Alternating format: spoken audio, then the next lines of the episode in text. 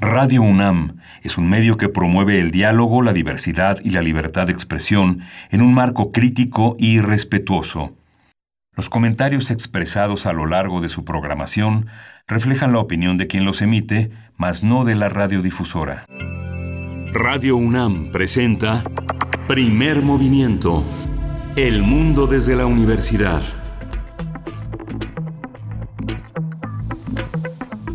Buenos días, bienvenidos, bienvenidas. Estamos iniciando primer movimiento en este martes 9 de junio del año 2020. Son las 7 con 4 minutos de la mañana y saludo a mi compañero Miguel Ángel Quemán. Yo soy Berenice Camacho en este micrófono desde casa. Miguel Ángel, ¿cómo te encuentras? Muy buenos días, qué gusto escuchar de esta mañana.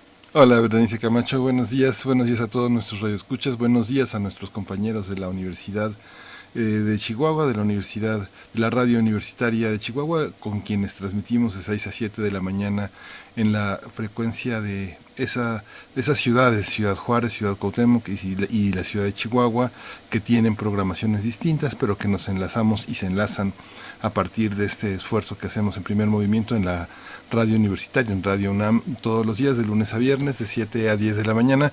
Y bueno, eh, tenemos hoy un día muy interesante, Berenice. Por supuesto, hoy es martes de salud y también de ciencia. Vamos a hablar de las neurociencias del sabor dulce.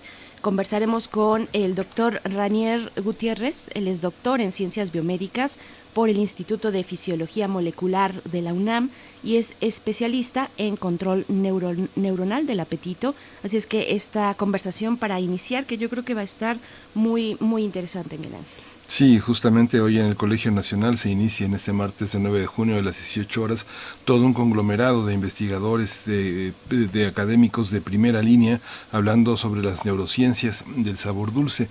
Y en este martes también tendremos la presencia de Pablo Romo, con la Agenda de Paz de la ONU. Esta sección de transformación de conflictos que capitanea Pablo Romo tendrá como tema uno de los, uno de los asuntos pues, primordiales en este contexto de pandemia y contexto de muchísimas guerras en el, en el planeta. Pablo Romo es miembro del Consejo Directivo de Serapaz. Así es, y para nuestra nota nacional hablaremos de las ciclovías emergentes. Yo sé que a muchos radioescuchas. Esto les emociona y no solo, no solo emociona, sino que es una opción en tanto se vayan reanudando actividades eh, económicas, después sociales, pero sobre todo en un primer momento apremian las cuestiones económicas, pues siempre las ciclovías pues son una opción para evitar eh, pues conglomeraciones en el transporte público. ¿De qué se trata? Pues vamos a conversarlo con Areli Carreón. Ella es alcaldesa de Visiteca. De, la eh, bicicleta de CDMX, así es, alcaldesa de la bicicleta en CDMX y es miembro fundador de Visitecas AC.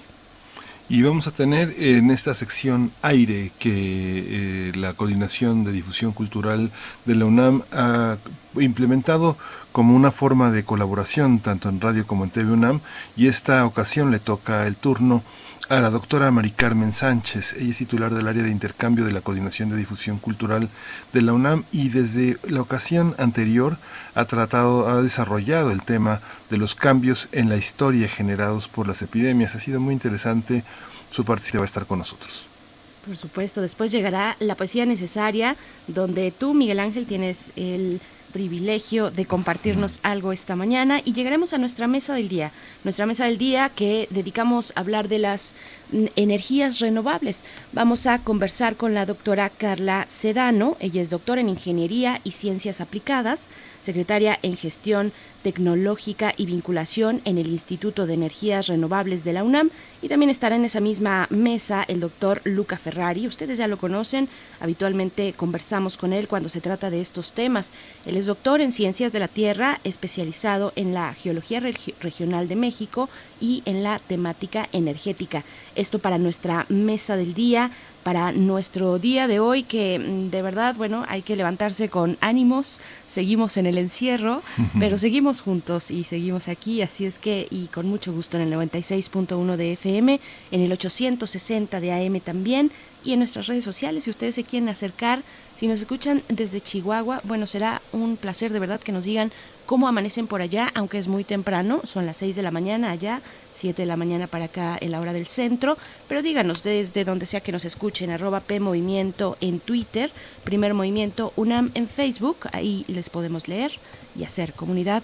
Vamos a ir con nuestro corte, nuestro corte COVID-19, cómo amanecimos en información nacional, internacional y qué nos cuenta la UNAM.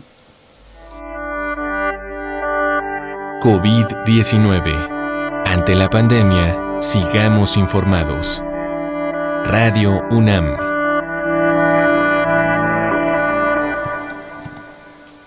La Secretaría de Salud informó que el número de decesos por enfermedad de la COVID-19 aumentó a 14.053.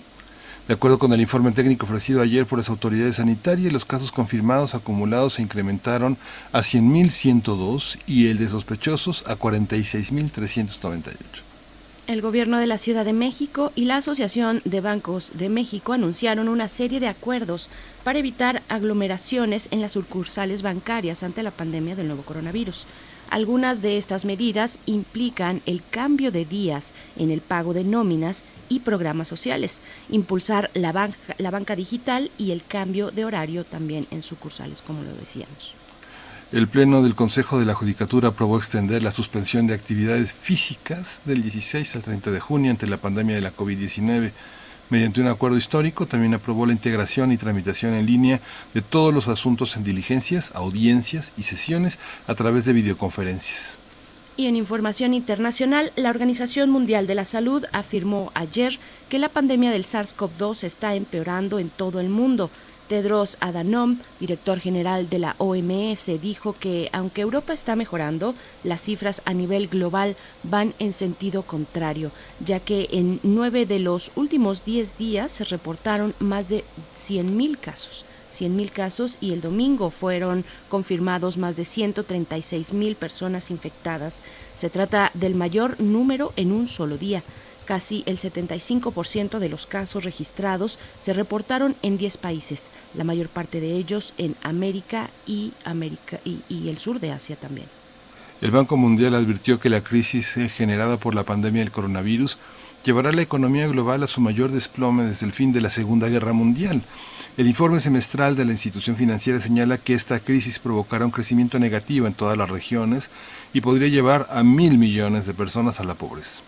El pronóstico para la economía mundial es una caída del 5.2% del Producto Interno Bruto para la región de Latinoamérica.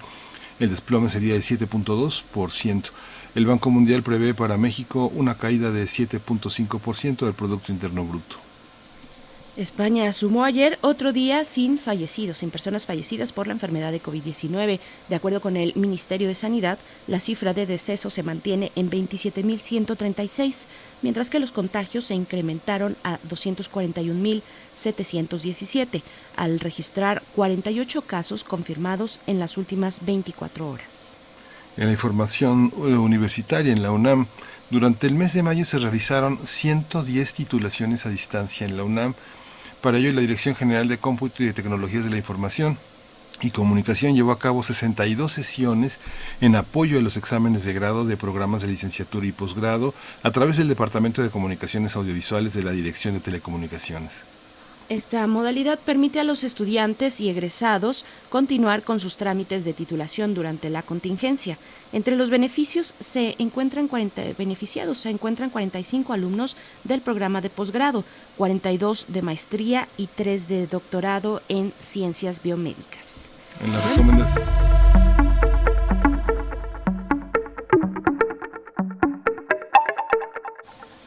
En las recomendaciones culturales hoy tenemos como protagonista al Museo Universitario del Chopo, que invita a su ciclo de videoconferencias sobre artes vivas eh, con especialistas, quienes desde su propio contexto abordan distintas temáticas que ayudan a repensar las prácticas de las artes vivas, su creación, distribución y consumo en un momento de incertidumbre global y cambios de paradigmas.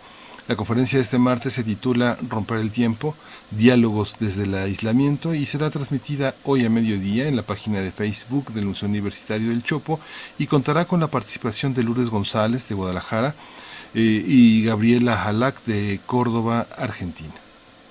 Así es, bueno, pues ahí está. Eh, ustedes se pueden acercar a la cuenta de Facebook de Museo del Chopo, así lo encuentran en el buscador de esa red social, Museo del Chopo, y pueden disfrutar de esta transmisión. Vamos a ir con música, vamos a ir con música. Esto que escucharemos se titula Black Math, Matemáticas Negras, y está a cargo de los White Stripes.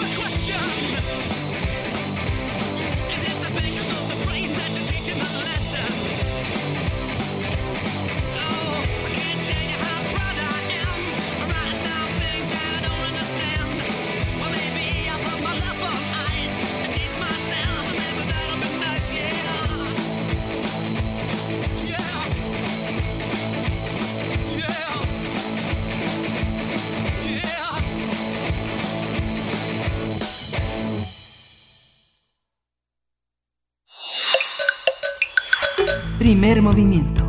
Hacemos comunidad. Martes de salud. A muchas personas les encantan los dulces y podrían consumirlos todo el día. Sin embargo, se debe ser consciente que el exceso de azúcar en nuestras dietas puede provocar aumento de peso, obesidad, diabetes y caries dentales. Pero, ¿qué efecto tiene el azúcar en el cerebro? Al comer azúcar, lo primero que sucede es que los receptores de sabor dulce en la lengua se encienden. Envían una señal hacia el tronco encefálico y hacia la corteza cerebral, donde se procesan todos nuestros gustos. A través de una serie de vías químicas y eléctricas se estimula el sistema de recompensa del cerebro. Y al determinar que la sensación es cálida o satisfactoria, desea consumir más azúcar. A partir de ahí también viaja hacia el estómago y el intestino, donde hay receptores de azúcar. Estos envían señales al cerebro cuando está satisfecho y le informan al cuerpo si necesita producir más insulina para regular sus niveles de azúcar en la sangre. Y es que uno de los principales estimulantes del sistema de recompensas es la dopamina, un conocido neurotransmisor que se incrementa cuando hacemos cosas que disfrutamos, por ejemplo, comer chocolate, ingerir drogas o tener relaciones sexuales. Pero si obtenemos demasiado puede desencadenar la adicción haciendo que nuestro cuerpo anhele más y más. El azúcar no produce picos de dopamina tan extremos como algunas drogas, pero tiene un efecto único y eso explica el por qué sí puedes comer el mismo postre azucarado día tras día sin aburrirte. Recordemos que los azúcares son una clase de carbohidratos que se encuentran en todos nuestros alimentos y bebidas comunes. Tendremos una conversación sobre las bases biológicas de la atracción al azúcar. Este día nos acompaña el doctor Ranier Gutiérrez, él es doctor en ciencias biomédicas por el Instituto de Fisiología Molecular en la Universidad es el control neuronal del apetito y hoy en el Colegio Nacional se transmitirá a las 6 de la tarde una conferencia muy importante por un grupo muy reconocido de investigadores que están trabajando sobre, sobre este tema. Doctor Ranier Gutiérrez, bienvenido, muchas gracias por estar con nosotros. Eh, aquí le damos la bienvenida. Buenos días. Buenos días, muchas gracias. Gracias, al contrario, muchas gracias por la invitación. Gracias, Berenice. Gracias, Miguel. Es un gusto, es un gusto. Gracias, doctor. Pues bueno, estaremos esperando lo que la conversación, la serie de charlas que van a ocurrir eh, precisamente en el Colegio Nacional, como dice mi compañero Miguel Ángel, pero preguntarle, aprovechando pues y convocándolo a esta charla, eh, cómo funciona, cómo funciona nuestro gusto por algunas sustancias, algunos elementos como los azúcares, cómo se condiciona a nuestro sentido del gusto. Eh, ¿Se puede educar desde que somos pequeños? ¿Se puede ir guiando? ¿Cómo funciona? Bueno, eh, el sistema gustativo es muy interesante. Eh, como bien lo explicaron en su introducción, que me pareció fascinante, eh, podemos percibir el sabor dulce por que tenemos un receptor que se llama T1R2, T1R3. Es un heterodímero que está en una célula específica en la lengua, se llama la célula receptora del sabor, que cuando llega un químico activa esa célula y esa célula tiene una línea directa que va al cerebro y que va a inducir la percepción del sabor dulce, lo que nosotros experimentamos como dulce. Eh, cuando comemos un sabor dulce, todos los químicos que, que, activan a este receptor inducen esta cualidad de, lo, de la sensación de dulce. Hay una gran variedad de químicos, algunos de ellos, eh, los más conocidos por supuesto, son el azúcar, el azúcar de mesa, eh, la fructosa que está en la fruta, la, glucosa. Eh, también hay existen otras moléculas como azúcares de alcohol, por ejemplo el xilitol, el litrol, que experimentamos cuando nos lavamos los dientes. Eh, hay aminoácidos que también inducen la percepción del sabor dulce y también hay proteínas que inducen un sabor dulce muy intenso, como la monelina, taumatina y braseína, que casi no se escuchan de ellas. En total hay más de 50 moléculas que pueden activar al receptor del sabor dulce. Y, y, es gracias a la activación de ese receptor y a la activación de esa célula receptora del sabor que podemos percibirlo. Los animales que no tienen ese receptor, eh, simple y sencillamente no son incapaces de detectar o de experimentar el sabor dulce. Eh, el sabor dulce también induce no solo la cualidad dulce, sino también una sensación de placer que le llamamos los científicos palatabilidad. La palatabilidad es una respuesta refleja que para los humanos vamos a empezar a consumir. Son respuestas motoras que inducen el sobreconsumo de eh, especialmente de estos estímulos. Y es que el sistema gustativo ha evolucionado para detectar químicos con sabor dulce como el azúcar y a rechazar estímulos con sabores amargos como la quinina y esto ha sido fundamental para eh, la sobrevivencia de la especie humana. Si no tuviéramos este, esta primera alerta en, la boca que nos dice si algo puede ser, puede contener calorías, algo puede ser nutritivo, eh, eh, no podríamos tomar decisiones alimenticias tan fácilmente. El problema aquí que, que el, el sistema gustativo solo activa esta percepción de sabor dulce, no detecta calorías. Por eso tenemos edulcorantes, otros eh, como la sacarina, esplenda, que activan al sistema gustativo e inducen la sensación de sabor dulce, pero no tienen calorías. Entonces, nuestro sistema gustativo solamente es una guía eh, perceptual. Pero el azúcar hace una cosa diferente que no hacen las otras moléculas eh, artificiales o edulcorantes artificiales. También se transforma en glucosa y la glucosa tiene es percibida o es detectada en el estómago.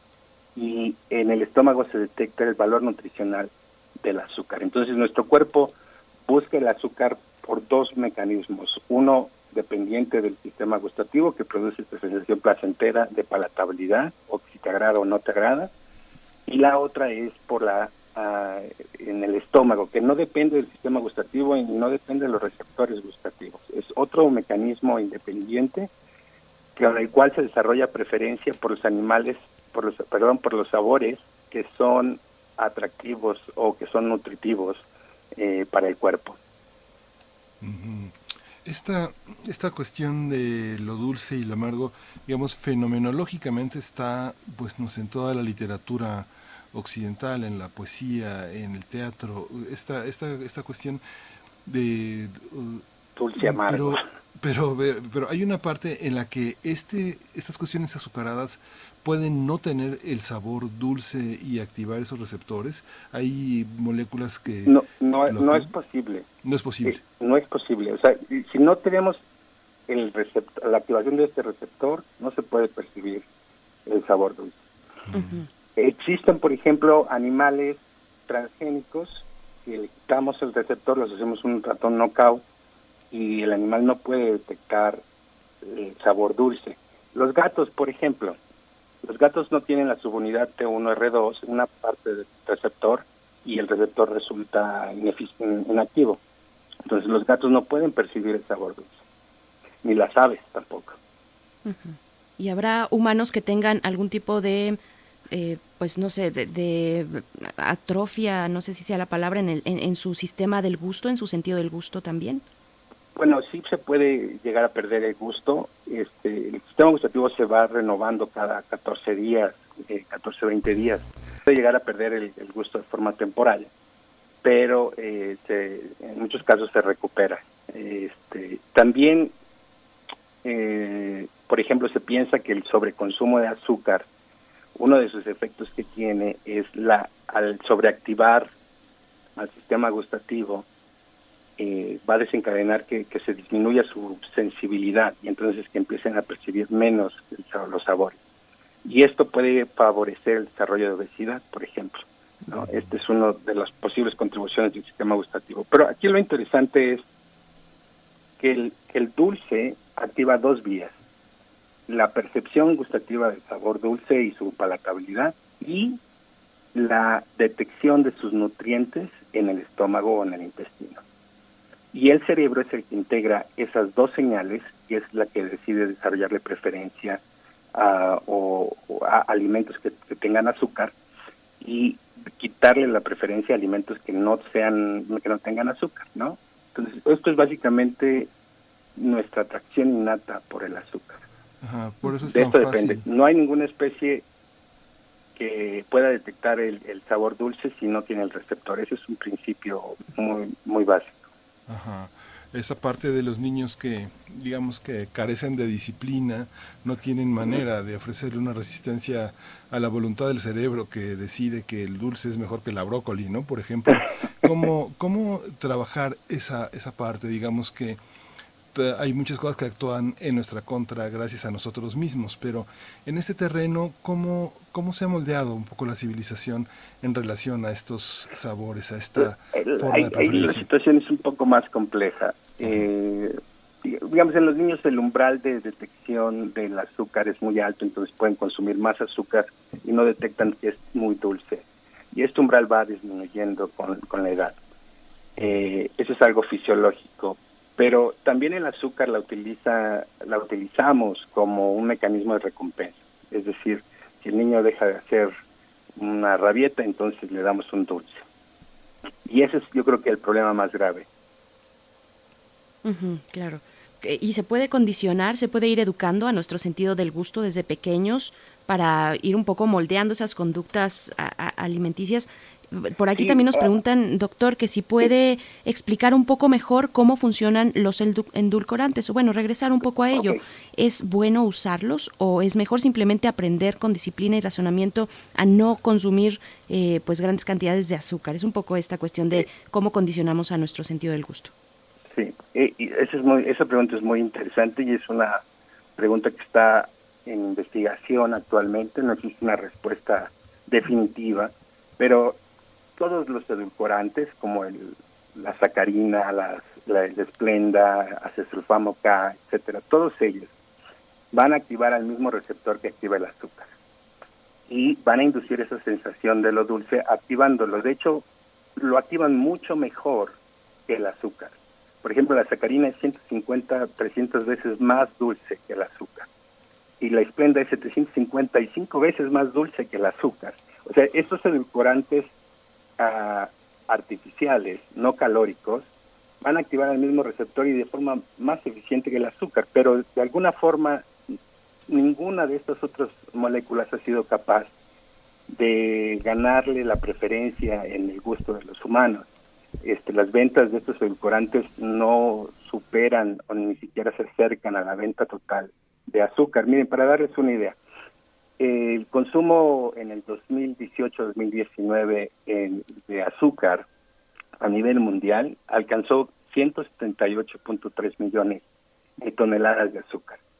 Y esto ha ido en aumento este, con todos los años, casi eh, de forma constante. O sea, 178 millones de toneladas de azúcar es demasiada azúcar.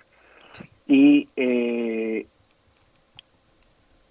y esto es porque los edulcorantes simplemente van a engañar parcialmente al sistema gustativo, van a hacernos sentir que experimentamos lo dulce, pero carecen la segunda vía, que es la vía eh, del intestino, que, que, no van a no van a inducir calorías y entonces no activan esta vía del intestino. Entonces el cuerpo al estómago y al cerebro no lo engañamos.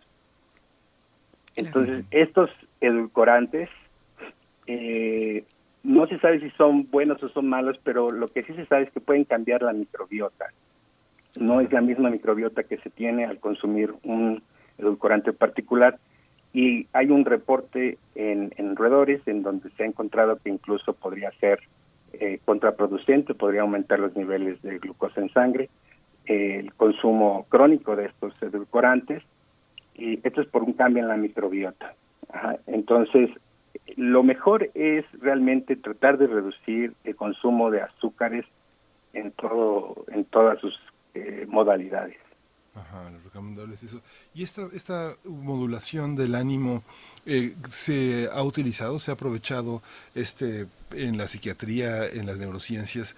¿Forma parte como de proyectos de investigación en los que intenta resolver trastornos del ánimo? Del, con, con, el azúcar, perdón. Sí, con el azúcar, utilizando, digamos, esa facultad que tiene eh, el, el sistema neurofisiológico para captarla para liberar dopamina y, contrarrestar. Bueno, eh, no sé con respecto al ánimo, lo que es, hay una teoría que sugiere que en las personas con obesidad se tiene una disminución en el sistema dopaminérgico y que una forma de compensar esa disminución del sistema dopaminérgico es consumiendo más comidas eh, palatables como grasas o azúcares y, y, eso va a liberar dopamina restablecer de alguna forma la dopamina que, está eh, ineficiente, ¿no? Pero con respecto al, al, humor o a depresión o algunas de estas enfermedades psiquiátricas, no tengo este conocimiento. Doctor, también preguntarle, pues, ¿cuál es la función de, del azúcar en, en, nuestro cerebro y qué es lo que no nos aporta en ese sentido, en ese sentido, los eh, edulcorantes de los que estamos también hablando? Ah, claro. Mira, recientemente salió un artículo del doctor Charles Zucker en febrero de, este año, en donde él encuentra un grupo de neuronas eh, que se activan solo con glucosa. Lo que queremos cuando comemos azúcar es, el azúcar es un disacárido, es glucosa y fructosa, y al final se transforma en glucosa. Y, y las otras cantidades de formas de azúcar también terminan convirtiéndose en glucosa, lo que queremos, lo que el cuerpo quiere es la glucosa. Entonces encontró este doctor Charles Zucker eh, en roedores que la glucosa activa un grupo de neuronas en el núcleo del tracto solitario, en la parte caudal, que solo se activan con glucosa, pero no con edulcorantes. Con ningún otro edulcorante ni con el agua, eh, solo la glucosa las activa. Y estas neuronas, por ejemplo, si las silencia, hacen que el animal deje de tener preferencia por la glucosa. Eh, esto, esto es muy interesante porque quiere decir que, eh, el, que la glucosa activa un circuito que no tiene que ver con el sabor, que es independiente al, sistema gustativo y que tiene que ver con la capacidad que tienen los animales de desarrollarle preferencia. Por ejemplo, los gatos que no detectan sabor dulce podrían algunos de ellos desarrollarle preferencia, por ejemplo, a la cajeta.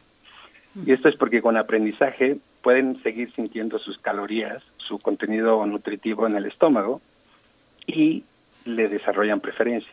Y aparentemente debe haber un circuito en el cerebro que es independiente de, del sistema gustativo. Este es, esto es un, artículo muy interesante publicado en Nature del doctor Charles Zucker eh, en este año y, y que abre muchas eh, preguntas, o sea, porque hemos tratado de engañar al sistema gustativo haciéndolo más, uh, haciendo moléculas que, nos hagan sentir el sabor dulce, mucho más intenso, pero realmente el cerebro tiene otro mecanismo para detectar específicamente a la glucosa y ese no se había descubierto hasta ahora. Hay una visión armónica de los sabores en el cerebro, digamos que uno podría pensar que hay, un, hay un equilibrio dado por la naturaleza misma del órgano que permite equilibrar lo salado con las propiedades del sodio o neurotransmisores que son necesarios para su ejecución, como por ejemplo el cloro o eh, lo amargo, los sabores amargos. ¿Existe alguna una cuestión armónica que, por, que la naturaleza obligue a buscar una dieta que consista en ese equilibrio? Ah, bueno, lo que sucede es que es, la paradoja del, omnívoro. Eh, o sea, como omnívoros podemos comer casi cualquier clase de alimento disponible. Todo lo que sea comestible va a haber un humano en el planeta que lo va a comer y además lo va a comer con mucho gusto, ¿no? O sea, por eso podemos comer chapulines, etcétera, etcétera. Y, y la idea de tener una dieta variada es porque no podemos obtener todos los nutrientes de un solo alimento. Entonces tenemos que ir variando. Por eso nos aburren las comidas, ¿no? Tenemos que ir buscando nuevas opciones de alimento para obtener toda la cantidad de nutrientes que, necesitamos. Entonces la paradoja del omnívoro consiste en que podemos comer todo, pero al mismo tiempo también podemos envenenarnos muy fácilmente, ¿no? La comida puede estar intoxicada y podemos morir. Entonces, eh, ¿cómo resolvimos ese problema eh, con la cultura culinaria? La cultura culinaria nos dicta las normas de cómo debemos de preparar los alimentos para no intoxicarnos, cómo, eh, qué tipo de alimentos son los que debemos de comer una sociedad. Incluso hay, hay alimentos que nos dicen solamente en esta parte del año los puedes comer, etcétera, etcétera, etcétera. Entonces, eh, no es que exista una armonía de, en, en el cerebro de estos de estos sabores, este, por ejemplo, donde se sabe más que hay una distinción más grande es entre el sabor dulce y el sabor amargo. Hay dos regiones en el cerebro donde hay dos grupos de neuronas, unas que producen eh, la sensación de sabor dulce y, eh, conductas aperitivas y otras amargas y aversivas. Este, pero eso sería eso sería básicamente lo, lo que se sabe. Ahora, cuando comemos grasa, podemos muy bien saber su cantidad calórica, podemos estimarla muy bien. Con el azúcar es más difícil, no tenemos un buen sistema perceptual como para calcular o predecir cuántas calorías estamos consumiendo del azúcar. Y cuando combinamos las dos, hay un efecto sinérgico. Cuando combinamos el azúcar y la grasa, el cerebro básicamente no sabe qué hacer no sabe cuántas calorías está consumiendo, como que se pierde la escala, ¿no?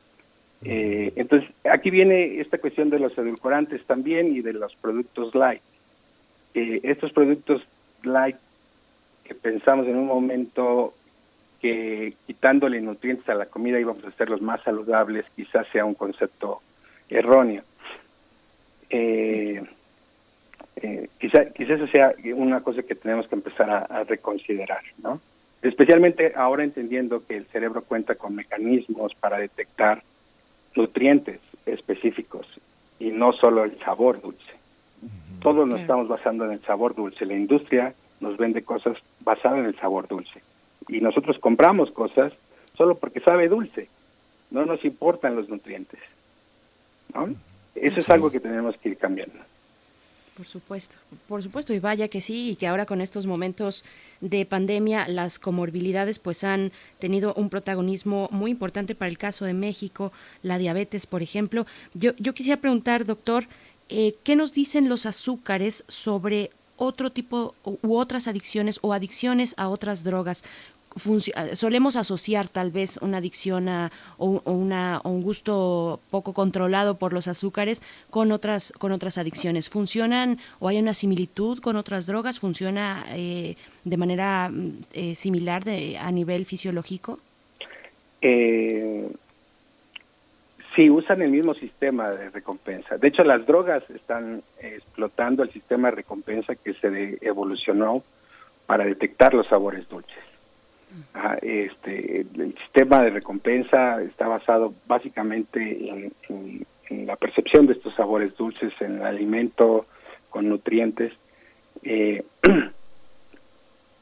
y, las drogas están utilizando esto. Bueno, hay un trabajo muy interesante de Magali Leonor en 2007 en, en la revista Plus One, en donde ella compara el valor de recompensa del azúcar, del sabor dulce, ni siquiera es azúcar, es sacarina, no tiene calorías, es solo el sabor dulce contra la cocaína. Mm. Eh, en, en, este experimento le da un ratoncito la opción de palanquear para elegir cocaína o el sabor dulce y primero hace a los ratones adictos a la cocaína y una vez que son adictos le da la opción de dos palancas, una le da sacarina, otra cocaína y los ratones sorprendentemente dejan la cocaína y prefieren la palanca de la sacarina para obtener el sabor dulce. Esto quiere decir que el sabor dulce sobrepasa el valor de recompensa de la cocaína.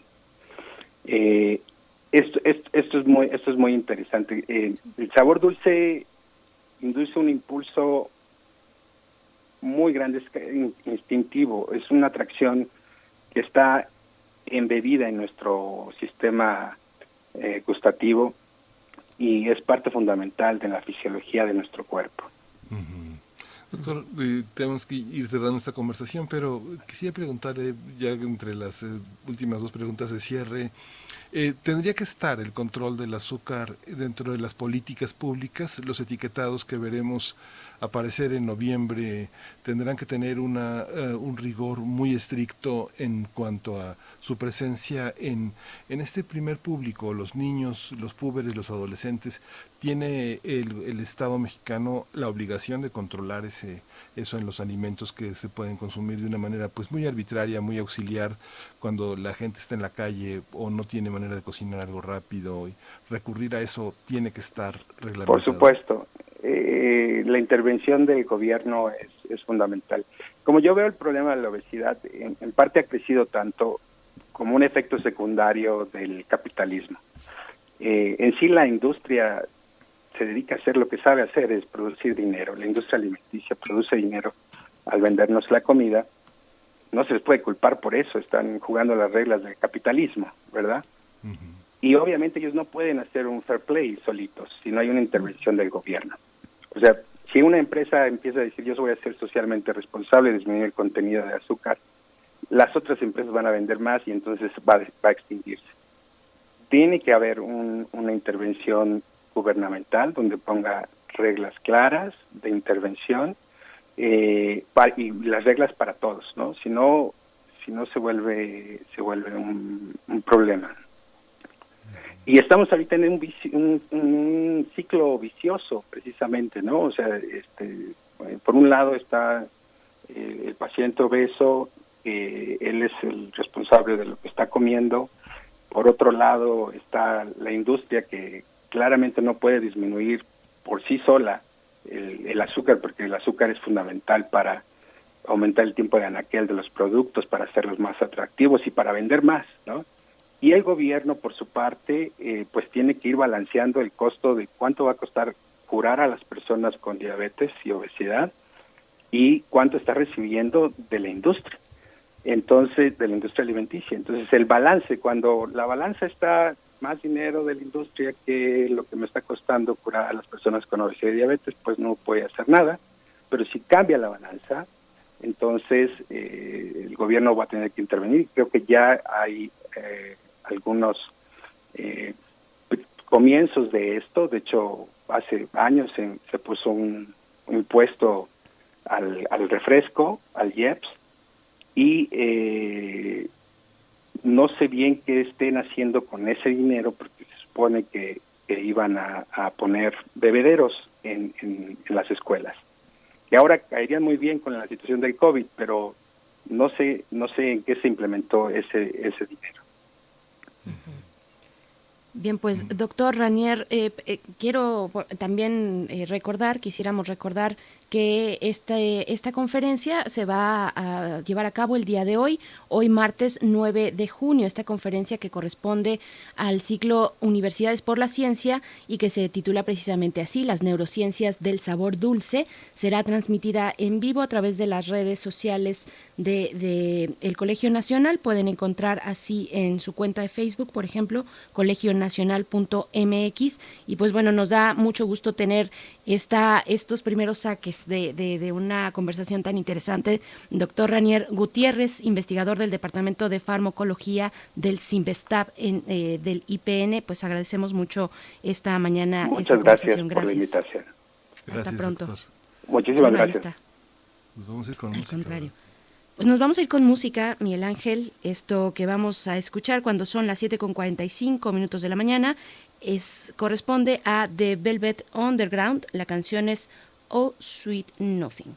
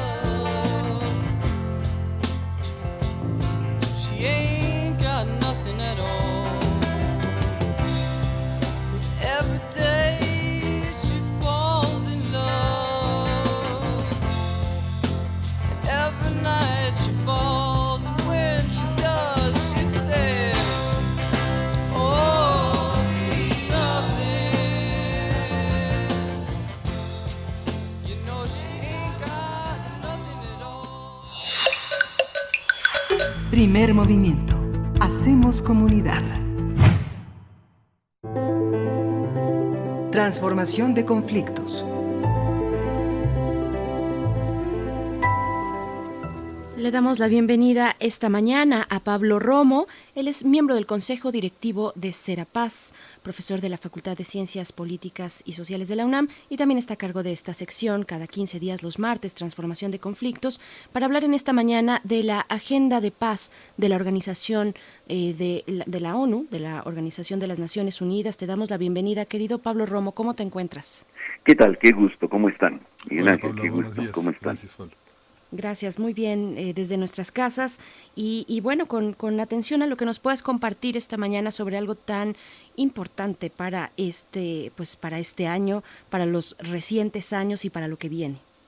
Mira, me parece muy importante en el contexto en el que estamos viviendo eh, recuperar la agenda de la ONU sobre la paz, sobre todo cuando eh, está siendo tan vulnerada eh, este, esta instancia multilateral que estaba llamada para ser una, eh, un, instancia fuerte en tiempos de crisis, una instancia que pudiera eh, moderar, eh, generar consensos y, y buscar soluciones a situaciones delicadas. hoy este, las grandes potencias la, la ningunean y me parece que es importante hoy conocer la agenda de paz que en 1992 Butrus Gali, Gali eh, perdón, Butrus Butrus Gali eh, presentó eh, después de la Guerra Fría. Creo que eh, hoy más que nunca tiene una relevancia y una llamada de atención para que los, los países, sobre todo los más débiles, los más pequeños, generen fuerza dentro de las Naciones Unidas y que se vaya cumpliendo, que vaya generando un consenso. Se trata de cinco puntos. Esta agenda de paz es muy sencilla, que se puede tanto aplicar para las naciones, los grandes países, como para los pequeños conflictos o para las pequeñas dificultades eh, caseras. Es, son recomendaciones muy elementales, pareciera, pero en el fondo tienen una un, un sentido muy profundo y un sentido eh, muy de advertencia y de manual elemental. Eh, la primera, eh, la primera punto de la agenda de paz de, eh, de Naciones Unidas del 92 eh, se refiere a la prevención de los conflictos, es decir, detectar a tiempo las tensiones que pueden estallar con expresiones de violencia, es decir, las alertas tempranas, lo que se llaman las alertas tempranas, poder decir aquí va a haber un conflicto, por ejemplo, como en el tren Maya, como en el Transísmico. Este, aquí va a haber conflictos. ¿Cómo, eh, cómo intervenir previamente, de manera preventiva? Este, si hay conflictos, sería la segunda, e intervenir en él para reducir las expresiones de violencia y tomar medidas para construir la paz. Sería el, el segundo elemento de esta agenda de paz. Eh, la intervención eh, y no dejar que crezca el conflicto y sobre todo las expresiones de violencia, cómo desescalar la violencia. Tercero es mantener la paz. este, por más frágil que pueda parecer la paz, hay que ayudar a generar y aplicar los acuerdos y mantener el cese de las hostilidades. Por ejemplo, lo que después de haber logrado con grandes dificultades, con muchos muertos, eh, eh, Colombia la paz, ¿cómo mantenerla? ¿Cómo mantenerla delante de los provocadores, delante de la gente que está este, generando sotoboche eh, la minando eh, la, las estructuras de paz que se construyeron, matando y asesinando líderes o lideresas este, desmovilizados, por ejemplo, de las FARC. ¿Y cómo mantener la paz? Sería el tercero. Entonces es prevenir conflictos, intervenir en ellos, mantener la paz. Cuarto, fortalecer los factores de paz. Aquí me parece que es es fortalecer aquellas instancias, las infraestructuras y los actores que consolidan que generan la paz. Por eso me parece importante el retorno del GIEI, por ejemplo, ¿no? O sea, estos actores que estaban este, impulsando la verdad, que es parte de, de un elemento para la paz. Fortalecer los factores de paz. Después, quinto, es poner fin a las causas más hondas de los conflictos decir, la desesperación económica, por ejemplo, ¿no? Lo que va a venir, cómo, cómo, cómo, cómo paliar, cómo prevenir ese tipo de situaciones y sobre todo em, atenderlas. La, este, la injusticia social, este es otro de los factores y que las causas hondas y profundas que generan violencia, ¿no? Y la opresión política. Estos serían los cinco elementos, prevenir conflictos, intervenir, mantener la paz, fortalecer los factores de paz y poner fin a las causas más hondas. Para cumplir estos objetivos, las Naciones Unidas en el 92 propusieron establecer una serie de acciones, tres muy específicas. Eh, la diplomacia preventiva, cómo generar eh, un, acercamiento de los actores para evitar las tensiones que se escalen. Dos, el establecimiento de la paz. Y tres, la consolidación de la paz. El establecimiento de la paz significa abordar los conflictos con mediadores, con negociadores, con árbitros, al tiempo que favorece los espacios para el diálogo. Eh, cuando hablo de los países, también estoy hablando de las familias. Cuando hablo de los grandes conflictos, como por ejemplo la invasión que se pretende hacer eh, a Palestina en estos días con el proyecto de Netanyahu, o como lo que se hizo, eh, como lo que se hizo Rusia en, Crimea, por ejemplo, estas grandes eh, confrontaciones, grandes grandes acciones de abuso y de, y de, conflicto y de tensiones, así como hablo de ello, también puedo estar hablando de, de los conflictos entre los vecinos, de los conflictos entre las, eh, al interior mismo de las familias. Cómo generar espacios de diálogo, diplomacia preventiva. Establecimiento de la paz significa abordar los conflictos y buscar que haya un tercero en discordia que nos pueda ayudar a generar puentes de diálogo, espacios de negociación eh, y no eh, dirimir solo los actores del conflicto.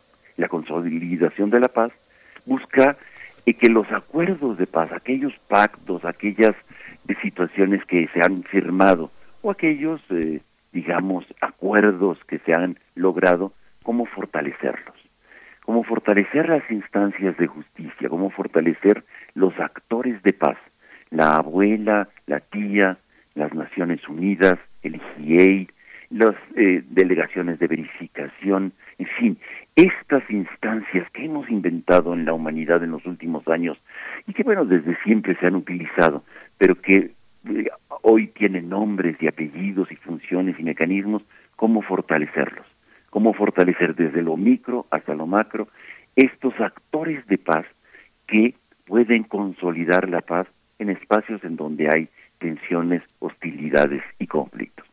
Esto sería lo que me gustaría hoy rescatar este para nuestro auditorio en temas de paz. Algo muy elemental, muy básico que Naciones Unidas en el 92 presenta en su agenda de paz, pero que de alguna manera puede aplicarse para las grandes naciones, sobre todo en estos tiempos complejos, difíciles y este como también para las, eh, los pequeños espacios de confrontación y de tensión. Cómo poder eh, aplicar estos cinco pasos, prevenir, intervenir, mantener la paz, fortalecer los factores de paz y poner fin a las causas más hondas que generan las tensiones y violencia. Justamente la agenda estadounidense va en todo lo contrario, todas las agresiones de Trump hacia la OMS, hacia el medio ambiente, eh, impide que la ONU pueda completar una agenda en el consenso global, ¿no? Esto, ¿cómo lo ves, Pablo? Claro que sí, por supuesto, claro, claro, claro que sí. Los beligerantes, los violentos, usualmente este, eh, tratan de acabar con los grises. Acuérdate de aquel dicho famosísimo que no es primera vez y no es solamente por Trump estás conmigo o contra mí en el eje del mal. Estás conmigo o contra mí. Cuando generas polarizaciones es para acabar con esos grises, con los espacios grises.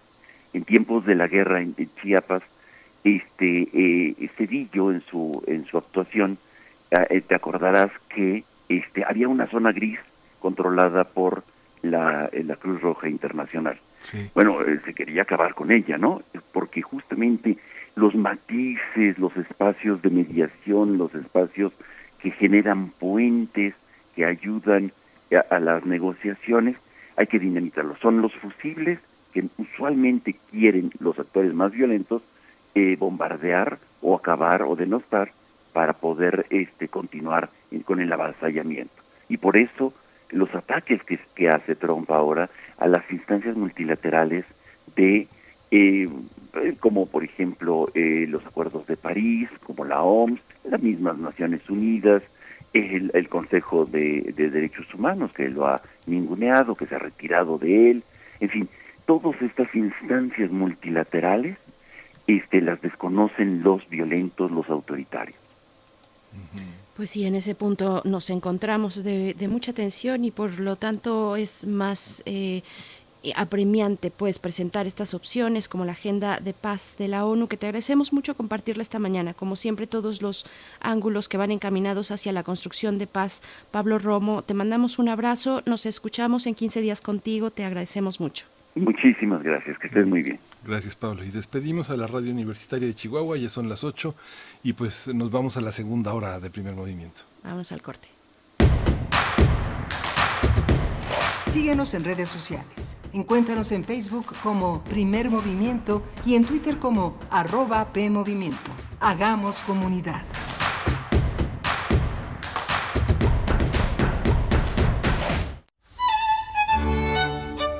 En la imaginación surgen las notas que quedan escritas para siempre en una partitura. Desde ese momento, sin importar cuándo fueron creadas, al tocarlas, se vuelve en tiempo presente. Muchos instrumentos se juntarán en el mismo espacio y a una señal nacerá la pieza que entrará por tus oídos. Súmate a la experiencia de revivir la música. Escucha a la OFUNAM todos los domingos a las 12 horas por el 96.1 de FM. Radio UNAM, Experiencia Sonora. Frente a un mundo que combate al COVID, aquí en México la falta de un gobierno responsable y capaz ha puesto en riesgo a nuestro país. Los gobiernos del PAN protegen tu empleo e ingreso familiar, otorgando apoyos reales a pequeños productores, prorrogando impuestos y capacitando a jóvenes emprendedores de manera online. Acción Nacional hace bien las cosas y gobierna para todos. Únete a nosotros. PAN, unidos y fuertes para defender a México. Hay que ir por comida. ¿Cómo le hago? Se puede, con la sana distancia. Es importante que solo una persona salga por comida o medicinas, siempre a metro y medio de los demás. Al dar una vuelta con tu bebé o tu mascota, hazlo solo alrededor de tu cuadra, con sana distancia al caminar o saludar. Recuerda, solo abren negocios indispensables con cupo máximo de personas. Pero si no debes hacer algo urgente o indispensable, por favor quédate en casa. Gobierno de México. Extra, extra, música nueva, en voz de sus creadores y sus intérpretes. Extra, extra. Testimonio de oídas. Música nueva. En voz de sus creadores. En voz de sus intérpretes. Martes y jueves a la 1 a.m. o en su retransmisión los sábados y domingos también a la 1 a.m.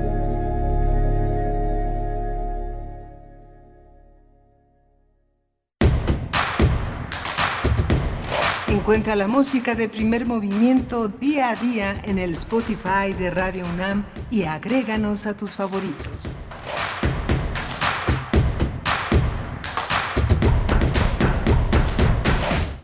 Hola, buenos días. Hoy es 9 de junio, ya estamos eh, en este avanzando en este mes de junio, llegando a la mitad del año. Y estamos transmitiendo aquí primer movimiento a través de Adolfo Prieto 133 en la Colonia del Valle, la sede de Radio UNAM, pero desde nuestros domicilios en esta distancia que nos ha de la que nos ha proveído la universidad para poder continuar con las labores, para poder mantener activa esta radiodifusora que no para, que tiene nuevas nuevos productos, nuevas eh, propuestas y que está del otro lado de la línea Berenice Camacho con ese mismo espíritu. Por supuesto que sí, aquí estamos en, esta mañana, Miguel Ángel, pues sí, eh, se, se, van acumulando los días, se va acumulando por supuesto también la preocupación, la incertidumbre de lo que vendrá con todas estas eh, noticias que incluso eh, podemos observar mm, casi de manera adelantada sobre lo que ocurre con el desconfinamiento en otros países, por ejemplo, europeos o asiáticos, pero hay que mantener ese espíritu, ese ánimo, seguir haciendo comunidad y acompañarnos en este proceso. Yo creo que vamos a salir de una manera muy distinta. Eso, eso tendría que ser sin duda y ojalá sea mejor no solamente distinta, sino mejor después de estos momentos adversos. Y, a nosotros nos gusta mucho estar aquí, poder realizar nuestro trabajo y acompañarles en las mañanas. Estamos en el 96.1 de FM, en el 860 de AM también. Y esta mañana saludamos a la radio Nicolaita, como todos los días. Nos acercamos y llegamos hasta allá, hasta Morelia eh, pues a partir de las 8 de la mañana, de 8 a 9 de la mañana tenemos pues este privilegio de poder llegar hasta allá, hasta Morelia. Les invitamos a que nos escriban, a que nos cuenten cómo la pasan por allá. Y, agradecemos también a los que ya están participando en redes sociales, a todos ustedes que han estado y que siempre están ahí con una escucha y los que participan eh, compartiendo sus opiniones, pues también gracias a Huehuetlacatl que ya está por acá, está R. Guillermo, Mayre Lizondo, Miguel Ángel G. Mirán, un saludo para ti, para todos ustedes, Alfonso de Alba Arcos, está Selene Velázquez, Carmen Valencia, en fin, eh, muchas personas que hacen comunidad. Mirko Zun también nos da los buenos días con un GIF muy prendido. Pues muchas gracias, Mirko Zun, a todos ustedes. Gracias por estar aquí en sintonía Miguel Ángel. Tenemos también que acaba, se acaba de anunciar el premio Princesa de Asturias. Eh, ¿Quieres comentar un poquito al respecto? Sí, bueno, el país publica hoy una, el, anuncio justamente de esta fundación que coloca al Live Festival como uno de los galardonados y a la Feria del Libro de Guadalajara es evidentemente un espaldarazo importante de la, del grupo de editores españoles que considera que pues Latinoamérica es uno de los puntos de vista, uno de los puntos de partida fundamentales para el despliegue de la industria editorial. La pandemia coloca, ha colocado al libro y a la industria editorial en una situación muy, muy, muy frágil, muy endeble. Y desde España esta es evidentemente una respuesta. El Festival hay que se fundó un año después de la Feria Libre de Guadalajara en 1980 ha tenido una, una postura itinerante a lo largo del mundo, es un festival importante que también recoge lo, más probado. Digamos que es un, es un festival con pocas apuestas.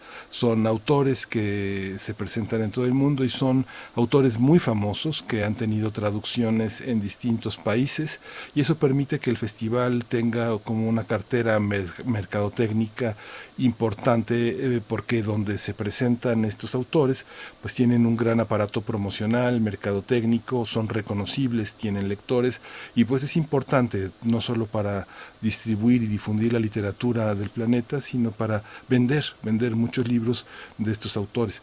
Son festivales con pocas propuestas nuevas, no, arriesgan a nuevos autores, a presencias locales, sino a lo más global de la literatura. Es interesante como una respuesta es una respuesta cultural a una situación económica y política. Y por supuesto la Feria del Libro de Guadalajara, yo creo que todos los que estamos en el continente, en el habla española, pues nos preguntamos qué va a pasar, cómo se va a establecer la sana distancia en los días que no son de profesionales, que son de público y que es difícil controlar la presencia de escuelas, de muchos jóvenes. Es una, es una presencia enorme, miles de jóvenes diariamente se dan cita en ese espacio y bueno, ahora Guadalajara se enfrenta a esta nueva manera de pensar, eh, de pensar la distancia, de pensar la distribución de la pandemia y bueno, su, su, su, patrimonio, su público, pues son jóvenes que se abrazan, se avientan en las alfombras, se juegan todo el tiempo en la feria. Yo creo que va a ser uno de los grandes, eh, de los grandes temas. La Feria del Libro de Guadalajara, pues es de las más importantes del mundo, es un patrimonio que debemos defender y que ahora en esta nueva etapa pues ha sido difícil en términos de presupuestos, en términos de participación del gobierno federal, de algunos gobiernos locales. Bueno, es una, una manera de decir, aquí están, y hay que hacerles caso, hay que promover la lectura, hay que promover el libro y hay que promover los contratos, los convenios y esto tiene que seguir marchando, Berenice. Por supuesto, pues sí, es muy importante lo que comentas porque finalmente la Feria Internacional del Libro de Guadalajara pues es un referente, es un referente para la industria del libro, para las comunidades lectoras y es un catalizador y lo será en estos momentos, bueno, ya que llegue noviembre, pero lo será eh, cómo, irá marcando pues el ritmo de este desconfinamiento, de esta salida hacia las actividades culturales que son esenciales donde se generan pues muchas comunidades y muchos lazos entrañables en un espacio como ese de la Feria Internacional del Libro de Guadalajara, por supuesto también el iFestival que es eh, igualmente importante en Colombia. Y bueno decir eh, por, por, lo que nos toca en este momento, pues dar una felicitación a, a, la FIL Guadalajara con este premio de comunicación y humanidades 2020 que otorga la Fundación Princesa de Asturias, una fundación pues que está precisamente destinada a galardonar labores importantes en, a nivel eh, pues de, trabajo humanitario, social, cultural, técnico, científico, en fin, comunicación y humanidades es eh, el premio que se ya se anuncia esta mañana a través de la cuenta de la Fundación Princesa de Asturias, la arroba FPA pues bueno, vamos después de, esto, Miguel Ángel, creo que ya nos vamos. Bueno, hay que decir, hay que decir que en estos momentos estaremos conversando eh, ya en unos momentos más acerca de las ciclovías emergentes. Vamos a conversar con Areli Carrión, ella es miembro fundador de Visitecas AC y después tendremos nuestra sección Aire, recomendaciones culturales de Cultura UNAM. Vámonos a hablar de la movilidad en las ciudades de este país. Primer movimiento Hacemos comunidad. Nota Nacional. En medio de la emergencia sanitaria por el COVID-19 y el comienzo de la reactivación de algunas actividades esenciales, el gobierno de la Ciudad de México puso en marcha la primera fase de las ciclovías emergentes. A través de este proyecto se busca contribuir al reto de mantener aforos seguros en el transporte masivo para evitar contagios. El titular de la Secretaría de Movilidad, Andrés Layuz, explicó que se trata de 54 kilómetros de un carril confinado que correrá de manera contigua a la línea 1 y 2 del Metrobús, para desahogar a este sistema de transporte y ofrecer alternativas de movilidad segura a los usuarios. Desde el lunes primero de junio se encuentra en operaciones el primer tramo de 12 kilómetros que va en ambos sentidos sobre la avenida Insurgentes de Álvaro Obregón a Río Churubusco. El secretario de Movilidad dijo que estas ciclovías forman parte del plan gradual hacia la nueva normalidad de la Ciudad de México y que fueron pensadas en el contexto de la emergencia sanitaria para que sean utilizadas no solo para complementar los viajes en bicicleta, sino para que sustituyan el uso del transporte público y se protejan mejor de manera individual. Esta medida también se puso en marcha en el estado de Jalisco. A finales de mayo comenzaron a operar ciclovías emergentes y carriles compartidos en algunas calles y avenidas de Guadalajara con el objetivo de reducir el flujo de usuarios que saturan el transporte público y para minorar los riesgos de nuevos contagios por COVID-19. Y hay que decir que conducir bicicleta en Guadalajara es casi un suicidio. Por supuesto, es, bastante complicado, complejo en ciertas ciudades de este país. Y bueno, la idea de las ciclovías emergentes y carriles compartidos ya ha sido una estrategia exitosa en otros países afectados por la emergencia sanitaria. Y esta mañana vamos a tener una conversación sobre el uso de la bicicleta en tiempos de pandemia y la implementación de ciclovías emergentes como una alternativa de movilidad segura en estos momentos. Y bueno, nos acompaña esta mañana Areli Carreón. Ella es alcaldesa de la bicicleta en Ciudad de México y es miembro fundador de Visitecas AC. Nos da mucho gusto conversar contigo esta mañana. Areli Carreón, ¿cómo te encuentras? Te saludamos Miguel Ángel Quemain y Berenice Camacho. Bienvenida. buenos días, Berenice y Miguel Ángel. Un gusto pues platicar con ustedes y con su público. Muchas gracias, Areli. ¿Cómo pensar esta ciudad para las bicicletas? Hubo un primer momento en el que se tuvo mucha desconfianza en colonias populares porque el desmantelamiento de unidades, el robo de bicicletas, pues fue una de las problemáticas. Pero ahora, digamos, descubrir que la ciudad tiene muchos centros, muchas posibilidades de recuperar el espacio peatonal y de recuperar una circulación mucho más fluida es uno de los desafíos. ¿Cómo se está pensando esta nueva ciudad para, para usuarios que tengan que protegerse aún más de la, eh, en una emergencia como la que vivimos y que llegó para quedarse, dicen, ¿no? Pues efectivamente este, esta emergencia sanitaria nos ha eh, puesto a todos, a todas alrededor del mundo a repensar eh, pues eh, cómo organizamos eh, las ciudades, cómo organizamos servicios básicos. Es realmente una oportunidad muy interesante para voltear a ver los datos y mucho de lo que antes del, coronavirus ya era un conflicto. Eh, aquí a lo mejor te voy a te voy a te diré que Ciudad de México es una ciudad que ha tenido presencia de ciclistas, de ciclismo urbano, se ha utilizado como forma de transporte y de trabajo desde prácticamente su, su invención hace 200 años. Y, y su presencia está documentada en nuestra ciudad de manera constante eh, y, su utilidad pues está ahí a la vista de todo de todo el mundo porque nuestra ciudad realmente en su mayor parte es plana. Y los datos nos muestran que eh, la gran mayoría de todos los viajes que hacemos todos todos los días son de alrededor de poco más de 6 kilómetros eh, estos 6 kilómetros se pueden hacer muy fácilmente en bicicleta. Estamos hablando a una velocidad de paseo, de realmente muy, muy mucha tranquilidad, nada de velocidad, nada de estrés. Eh, eh, estamos hablando de 15 kilómetros por hora, que más o menos, eh, perdón, 15, sí, 15 kilómetros por hora, que más o menos es eh, cuatro, entre 4 y 5 minutos por kilómetro. Entonces estamos hablando de recorridos de entre 25 o 30 minutos muy, muy pausados, muy amables, para ir a donde vamos, para la mayor parte de los viajes que hacemos ya en Ciudad de México. Entonces, la factibilidad, la poten el potencial del uso de la bicicleta es mucho mayor del que toda la vida nos hemos permitido pensar.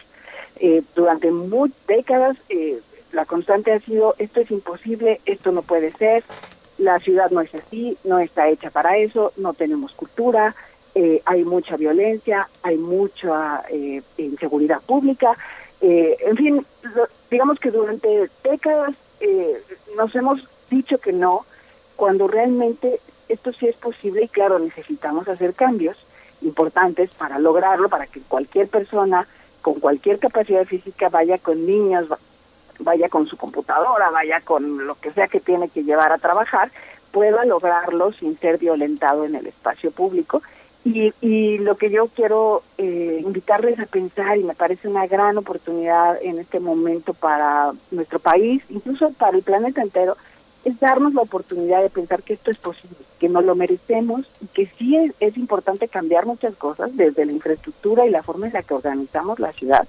pero también decir, tenemos derecho a vivir sin violencia, tenemos derecho a salir a la calle y, y poder transitar, ya sea a pie, ya sea en en patines, en patineta, en, en, bicicleta, sin que nadie sienta que tiene el derecho de violentarnos, de, de, agredirnos, de amenazar nuestra vida con su vehículo motorizado y, y, y básicamente respetarnos en la vía pública. Eh, te diría que quizás esto que estoy diciendo eh, eh, a muchas personas les, va, les puede sonar como un cambio radical, imposible, pero la verdad eso es exactamente lo que venimos diciendo hace 20 años que nosotros existimos como organización civil trabajando en Ciudad de México y es también el grito del movimiento feminista y es también el grito de, de minorías que han sido históricamente invisibilizadas. Realmente estamos en un momento en el que tenemos que repensarlo todo y una de las cosas más importantes es cómo nos movemos en la ciudad porque eso es lo que determina cómo accedemos o no a servicios, a, a, oportunidades, a activar la economía, a ejercer a plenitud nuestros derechos. Ahora que mencionas incluso al, movimiento feminista, me vino al recuerdo eh, algunos talleres, ya de hace algunos años, talleres organizados por jóvenes por jóvenes mujeres para eh, dar precisamente instrucciones a otras mujeres para arreglar su bicicleta, para perderle un poco el miedo a las herramientas que se utilizan, a que si se te poncha la llanta pues no te quedas parada, sabes lo que tienes que hacer y es un poco también o un mucho reforzar la autonomía de movilidad y la autonomía en general de una persona. En el caso de, de, estos movimientos o bueno de estas colectivas feministas pues es muy particular, pero sucede para todos y es muy interesante cómo se van dando estas redes, estas redes en torno a la bicicleta, Areli Carrión, y que tú conoces muy bien. Yo te preguntaría, ¿cómo está el activismo por la bicicleta en otras ciudades del país? Porque, por ejemplo, ahorita estamos enlazados con eh, Morelia, estamos llegando a Morelia y estamos llegando a otros lugares. Y yo quisiera un poquito también descentralizar la conversación, no solamente en la Ciudad de México, aunque es la que nos lleva, eh, porque estamos hablando de estas ciclovías emergentes, pero cómo, cómo pensarlo en otros lugares, cómo está el activismo en otras, en otras ciudades, que tienen igualmente centros históricos pequeños, pero atiborrados de autos. Y con un transporte público también muy precarizado. ¿Cómo, cómo ves el resto de, de, las ciudades, de los lugares urbanos en este país? Mira, te diría que, que en general, o sea, también por supuesto hay activismo, hay grupos ciclistas, organizaciones de mujeres, de de jóvenes, en fin, de diferente, de diferentes tipos y también, por supuesto, trabajadores del pedal, eh, personas que, que ejercen, digamos, diferentes oficios durante, desde hace décadas en bicicleta en, prácticamente todo el territorio nacional y que la Ciudad de México no es la única que está eh, implementando estas medidas, esta, eh, estas ciclovías emergentes están ya em, siendo implementadas, varias de ellas ya incluso tienen eh, algunos días más de, de, estar eh, sirviendo a, sus poblaciones en, en, San Nicolás de los Garza, en eh, Escobedo y en San Pedro Garza García, en, en, en la zona conurbada del municipio de Monterrey, de la ciudad de Monterrey, en Zapopan, en Jalisco, que ya habían mencionado, están apenas empezaron los ayer en los trabajos ayer en San Luis Potosí para implementar estos espacios. En Morelia se abrieron eh, no ciclovías emergentes, sino carriles eh, preferentes para la bicicleta, un poco con la misma idea. En Puebla también eh, estamos hablando de 27 kilómetros de, infraestructura ciclista para, para el municipio de Puebla. Y tengo noticias también de que están trabajando para lograr hacer esto también en Culiacán. Eh, y por supuesto el movimiento ciclista alrededor del país pues está empujando para lograr estos espacios pues en, muchas otras ciudades, ¿no? En Villahermosa, en Torreón, eh, en, León, en Veracruz, eh, en fin, bien mencionabas que, que esto no es solo exclusivo de, de Ciudad de México, es una alternativa, una solución y también una demanda eh, que ha existido durante muchísimos años en, en todo el país. Y el, coronavirus lo que hace es venir a reforzar, eh, eh, a, visibilizar los beneficios que tiene la movilidad en bicicleta para una ciudad pues que, que está congestionada, que está contaminada, que requiere limpiar su aire para que podamos superar quienes quienes desgraciadamente se enfermen y estén en proceso de superar la enfermedad, pues necesitan aire limpio para respirar. Sin aire limpio no no no no podemos pensar que vamos a salir adelante como comunidad. Necesitamos, por supuesto, y también esto lo ha hecho clarísimo el coronavirus, el, tener mejores hábitos eh, eh, cotidianos eh, contra el sedentarismo y la activación física que requerimos para mantener un peso saludable y, justamente no estar como estamos en este estado de vulnerabilidad por la obesidad el sobrepeso y todas las enfermedades que se relacionan con esto. Entonces, por medio ambiente, por salud, eh, por practicidad, por no perder el tiempo y también un, un argumento poderoso que, que, estoy segura en los próximos meses o quizás años va a ser muy importante es el tema económico. Eh, a escala global, eh, esta pandemia pues nos ha llevado a un estado de, incertidumbre y de, y de mucha volatilidad, le llama mucho mucha inestabilidad en la economía y muy claramente eso pues nos pone en una situación en la que en la que tenemos que ser capaces de invertir de manera lo más inteligente posible el dinero público para servir a la mayoría de las personas. Y también es muy importante que invirtamos en las formas de movilidad que no nos producen todos estos conflictos que ya mencioné y que además son baratos. La bicicleta es un vehículo que es relativamente barato, y el más barato de los vehículos. Eh, eh, eh, es muy fácil de operar porque realmente lo único que necesitas es comer. tú eres la energía humana que mueve ese vehículo y eh, está, eh, por supuesto, pues al alcance de muchísimas más personas que, cualquier otro sistema. Entonces, eh, tiene además la ventaja pues que te lleva de puerta a puerta, es decir, desde donde tú vas hasta donde necesitas llegar y diversas experiencias en el mundo, en nuestra propia Ciudad de México, nos han demostrado pues que es un vehículo a prueba de fallas. No importa si tiembla y se cayó, se cayeron edificios, se colapsaron los sistemas, ¿sabes? las calles estaban eh, bloqueadas por por por eh, la, este eh, por por lo que se caía de los de los edificios en fin o porque había gas y había fugas de gas y entonces era imposible que hubiera un vehículo de ignición o porque o cuando hubo el huachicoleo y también había carencia de combustible lo único que no dejó de moverse nunca fue la bicicleta entonces en ese entorno de económico difícil que, que tenemos que prepararnos para afrontar, pues invertir en la forma de movilidad que va a mantener a las personas trabajando, que va a mantener a las personas con capacidad de acceder a servicios, que va a permitir que ejerzan sus derechos y puedan movilizarse en la ciudad, ir a comprar, ir a llevar a los niños, ir, en fin, todo lo que se requiere en una ciudad, pues es muy, muy inteligente es crucial y es importante que sea de una manera igualitaria, que sea de una forma solidaria, es decir, que no invirtamos el dinero en las formas de movilidad que solo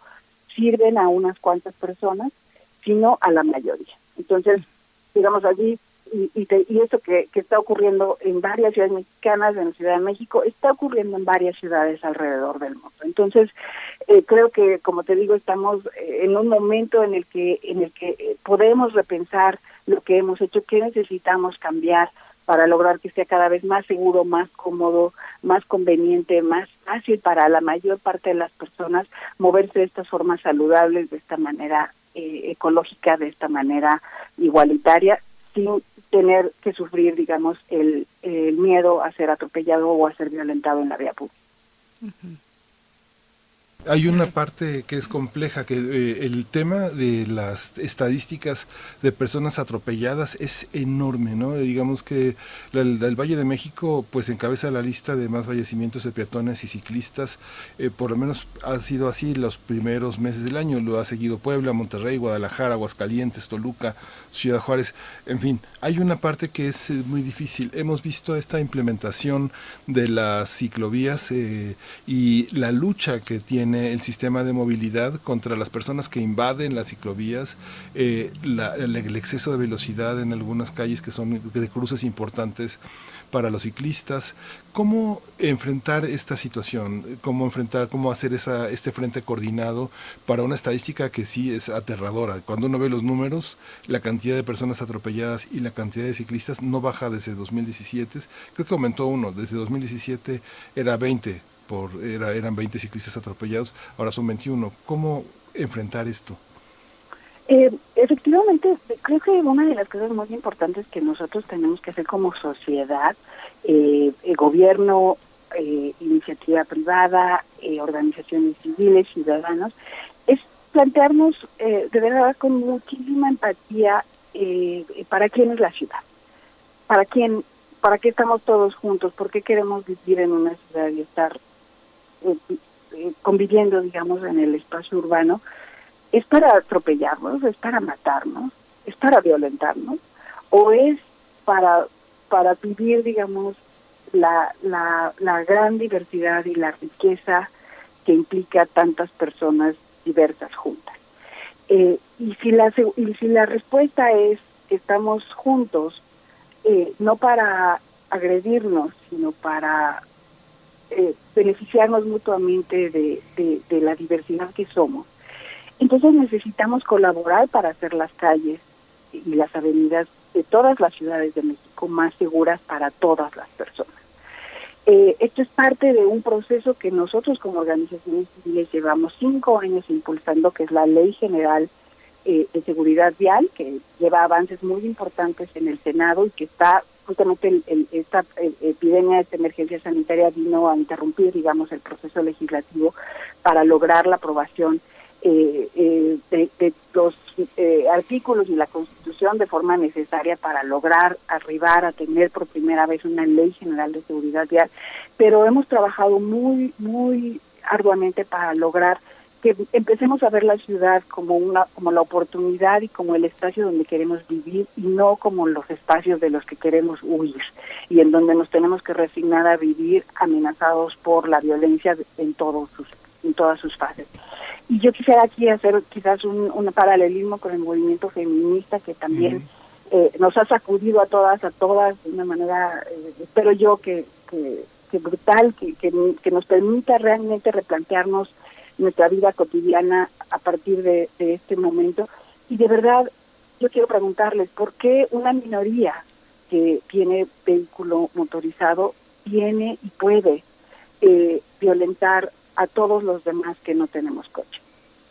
¿Por qué quienes, eh, eh, y hay que decir las cifras que además se repiten a lo largo de todo el país, la mayor parte de los viajes que se hacen en nuestro país se hacen en transporte público y en, Ciudad de México es una cosa impresionante, casi una tercera parte de todos los viajes se hacen a pie y solamente 20% se hace en automóvil privado. ¿Por qué todos y todas tenemos que resignarnos a que unos cuantos de esos, de ese 20% de viajes, porque además son unos cuantos, la mayor parte de los automovilistas son personas pues que no quieren un conflicto, que no salen buscando atropellar a alguien, que, que respetan a los demás, nos respetamos unos a otros, la mayor parte. ¿Por qué como sociedad vamos a permitir que unos cuantos de esos, de ese apenas 20% eh, de viajes que se hacen de forma motorizada, nos amenacen a todos con la muerte o con una discapacidad o con, o con ser heridos de manera temporal o permanente? no es aceptable, no puede ser. Así no podemos no y así como nosotros eh, hemos llegado al momento en el que en, el que decimos ya basta con que los hombres maltraten a las mujeres, así sus parejas, sus esposas, sus novias, eh, sus amigas, no es aceptable, pues tampoco es aceptable que alguien con un vehículo automotor piense que tiene más derechos porque tiene un vehículo privado y que puede atropellarte y que puede aventarte el coche y que te puede violentar y tocar el claxon y sabes y agredirte gratuitamente y que no pase nada impunemente. Eso no puede ser. Entonces eh, eh, llegó el momento de cambiar en muchos flancos en muchos ámbitos y este es uno de esos. Nosotros no podemos seguir siendo víctimas y rehenes de unos cuantos que salen a la calle buscando atropellar a otros y tenemos que ser capaces de reclamar nuestro derecho a caminar, a andar en bicicleta, a transitar en el espacio público, a estar en el espacio público sin sentir la amenaza de, un, de, que alguien va a acosarnos sexualmente, va a tocarnos, va a violentarnos, va a desaparecernos, va a atropellarnos. Eso no puede ser. Y tenemos que hacer lo que tenemos que hacer para lograr erradicar esa violencia en todas sus formas. Por supuesto, y tenemos la oportunidad ahora en estos momentos de ordenar la ciudad, porque de eso también estamos hablando con estas cifras que nos compartes, eh, Eli Carrión, de ordenar la ciudad una vez que regresemos a ella. ¿Cómo, ¿Cómo, se planeó esta, cómo se planearon estas rutas, estas ciclovías emergentes? ¿En qué consiste una infraestructura ciclista segura? Por aquí, por ejemplo, en redes sociales nos preguntan o te preguntan, o es, es siempre esta duda Dicen, eh, ahora que hay tránsito es buena idea, pero cuando la mayoría de la gente regrese va a ser un caos Avenida Insurgentes. Ya antes de la pandemia, a ciertas horas va llena la avenida y se toman el carril del Metrobús. Eh, creo que sería peligroso para los ciclistas, dice Carmen Valencia. ¿Cómo ves esta cuestión? ¿Cómo es segura? ¿Cómo es el diseño seguro de una infraestructura ciclista?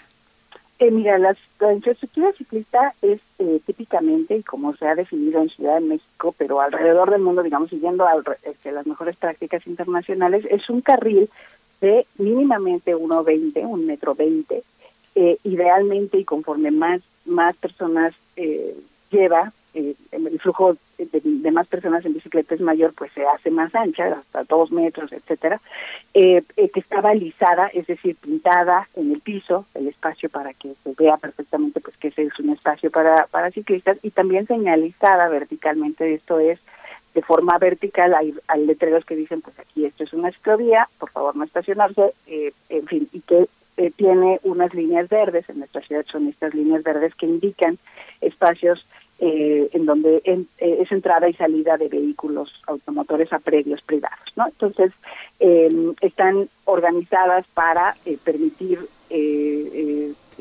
típicamente van sobre el carril derecho y en este momento pues se han planificado para, como, como ya se mencionó, pues lograr que muchas más personas puedan andar en bicicleta y puedan evitar el uso del transporte público de manera tal que liberen espacios para que las personas que no pueden andar en bicicleta, que no tienen bicicleta, que son personas adultas mayores, que no saben andar en bicicleta, etcétera, o que tienen una, eh, discapacidad que les impide moverse de otra manera, pues puedan eh, utilizar el transporte público, acceder a él con sana distancia. Entonces, eh, la idea, por supuesto, pues es lograr eh, que, se, que se descongestione el transporte público, que se ha eh, comprobado pues que es uno de los espacios de alto riesgo de contagio, porque es un espacio cerrado donde típicamente la gente se aglomera demasiado, se junta mucho. Y bueno, entonces se planificó justamente el, hacerlo alrededor de estas dos vías principales, Avenida Insurgentes y Eje 4, para des aglomerar la línea 1 y 2 del Metrobús. Pero quizás es importante mencionar que hay un estudio que hizo el Instituto de Geografía de la UNAM, eh, que se llama Plan Bici, eh, que establece y que hizo un estudio muy muy riguroso, muy muy sólido sobre qué, espacios eran eran mejores para ir, seguir ampliando la red de infraestructura ciclista antes de que empezara el coronavirus. Y una de esas avenidas es Avenida Insurgente. Entonces está eh, perfectamente, digamos, estudiado como es una avenida que, que sirve a una infinidad de viajes, puede incluso llegar a servir hasta 32 mil personas que si tú quisieras meter a 32 mil personas o en el transporte público o en la avenida, pues no, no, ahora sí que no, no alcanzan el costo, porque es un uso muy ineficiente del, del espacio eh, público. Una persona en auto necesita alrededor de 30 metros eh, cuadrados para ir a una velocidad muy, muy pequeña. Conforme aumenta la velocidad y quieres ir a 30, 60 kilómetros por hora, pues necesitas muchísimo más espacio. Y típicamente, y eso también está perfectamente estudiado, en Ciudad de México la mayor parte de esos viajes motorizados llevan en promedio una sola persona, 1.3. Es decir, que llevan a una persona, la dejan en la escuela, en fin, tienen un momento en el que comparten su vehículo, pero la mayor parte del tiempo, la mayor parte de los 5 millones de vehículos que transitan en Ciudad de México van con una sola persona. Entonces es un uso muy ineficiente del espacio público. Por supuesto, no hay ciudad que alcance para ir en un vehículo de cinco plazas que se lo lleva una persona y es muchísimo más eficiente y tenemos, como dije anteriormente, que invertir nuestros recursos, sea el espacio público o el dinero público, para servir a la mayor cantidad posible de personas. Entonces, ¿qué va a suceder cuando regresemos a la normalidad? Cuando eso suceda, eh, nuestra apuesta y lo que alrededor del mundo estamos buscando hacer es crear una normalidad nueva no es regresar a lo que teníamos y decir, pues así va a ser y otra vez va a ser el caos de siempre y otra vez vamos a regresar a, matarnos, a atropellarnos, a insultarnos. No, no podemos, no queremos, no, no lo merecemos.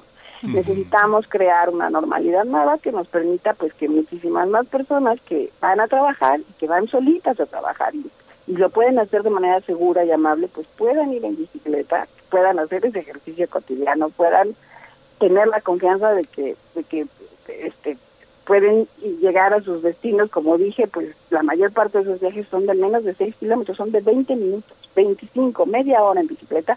Es perfecto, eh, buen ejercicio para combatir esta otra epidemia de obesidad y sobrepeso que tenemos encima de nosotros. Entonces, eh, yo quiero invitar a, a la señora Carmen que me hace esta pregunta, pero a todos y todas las personas que utilizamos la ciudad, que la compartimos, que compartimos el espacio público, a tratarnos con cortesía, con respeto. Y, muy probablemente hay personas que a estas alturas de grandes personas mayores que a estas alturas de su vida eh, a lo mejor no se van a no van a aprender a andar en bici no no van a superar digamos eh, eh, ese cambio de hábitos les pido por favor que respeten a quienes sí están listos a dar este paso que típicamente son chicos y chicas mujeres y hombres jóvenes que sí tienen esta disposición disposición que sí lo quieren hacer y que merecen ser respetados en el espacio público.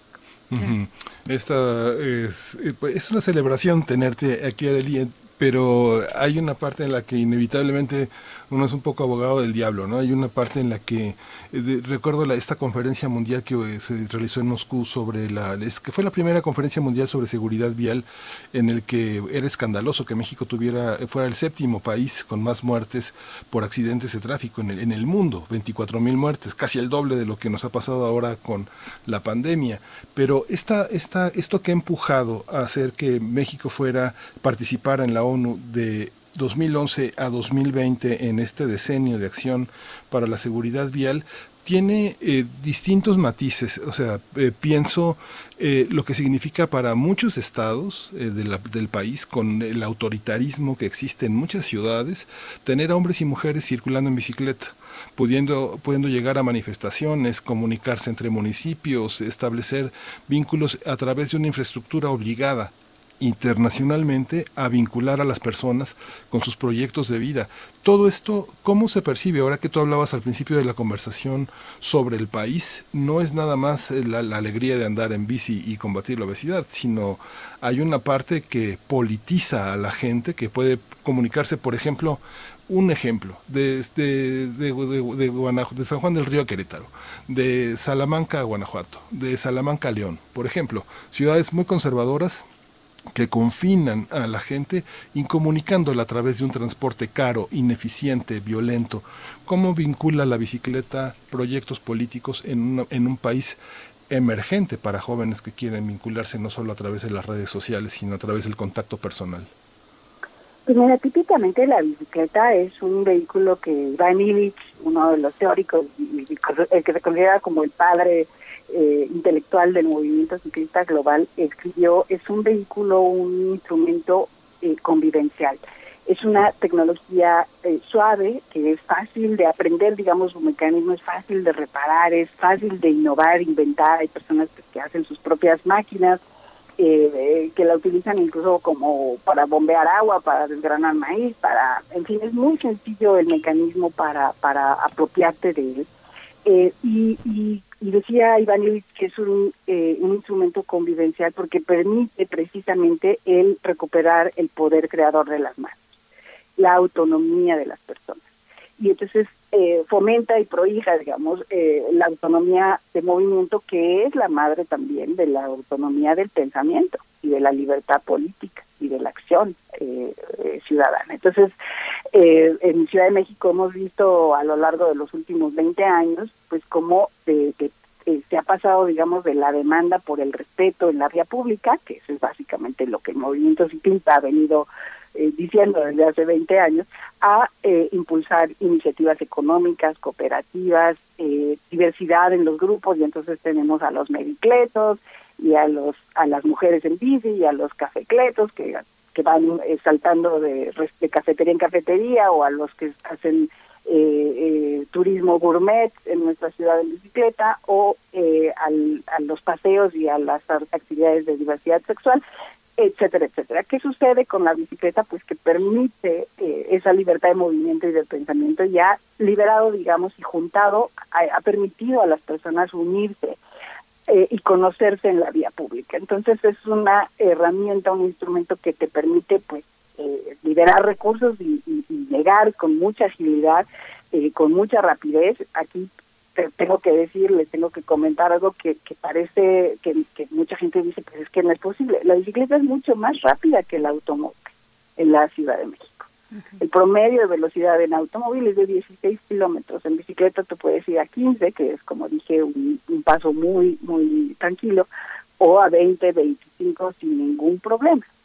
Entonces, eh, eh, esa, esa agilidad de la bicicleta, esa generosidad, esa ductibilidad, esa flexibilidad para servir a diferentes propósitos, precisamente ha puesto de nuevo a la bicicleta en el centro de cómo repensamos la sociedad y de cómo también eh, pues participamos de ella. A mí me llama muchísimo la atención, eh, lo comentaba con varios colegas en Nueva York, que eh, eh, todas las manifestaciones que, estos últimos días han, eh, se han llevado a cabo en relación al, al, a la agresión, al racismo, contra el racismo en, en esa ciudad, el 20% de las personas asisten en bicicleta y se hacen paseos y varias actividades, actividades públicas en bicicleta. Lo mismo que ha ocurrido en Chile en los últimos meses también de, de protestas sociales y de y de, y de cuestionamiento total a, su a su sistema, eh, a su constitución, en fin, a todo todo lo que ha, estado ocurriendo en Chile en los últimos meses. Eh, y entonces ahí tú puedes ver claramente, y bueno, en, Ciudad de México nosotros también lo hemos visto, que cada gran manifestación hoy en día eh, de cualquier tema, pues tiene un contingente que va en bicicleta. ¿Por qué? Pues porque justamente la bicicleta pues ha sido el instrumento que le permite a muchos jóvenes, sobre todo, relacionarse vivir la ciudad, acceder a ella de una manera pues muy barata, muy ecológica, muy ágil.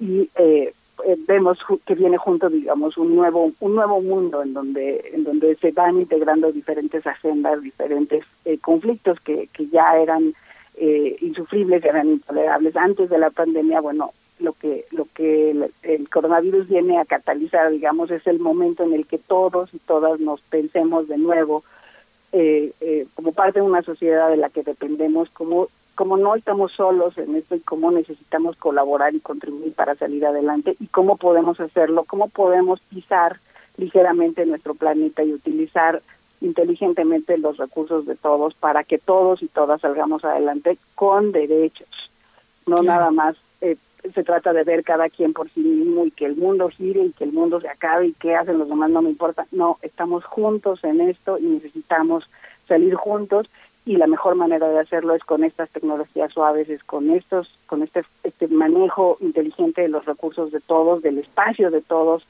eh, y, y, lograr integrar y darnos cuenta pues que no podemos seguir teniendo soluciones individuales, sino que tienen que empezar a ser soluciones colectivas que piensen en el bien común. Por supuesto. Areli Carrión, estamos ya cerca del final. Mi última pregunta para ti, sobre todo una reflexión hablando de jóvenes y hablando también de la UNAM, eh, donde nos encontramos. Este, con, la apertura de este tramo viene también una preocupación que de no usarse susceptible este tramo en insurgentes, que sería muy importante para la movilidad de las y los universitarios. Yo te preguntaría, pues, eh, ¿qué le toca a la UNAM para hacer funcional esta vía que está rodeando, que está en insurgentes, y para aprovechar lo que ya se está disponiendo desde este momento y darle opciones a, los, a las y los estudiantes? Eh, aquí la UNAM tiene, como siempre, un papel muy importante que jugar. Eh, y a lo mejor también aprovecho para recapitular que buena parte de lo que se ha empezado a hacer más importante eh, para la, bicicleta en la Ciudad de México y en general para el espacio público empezó en la UNAM.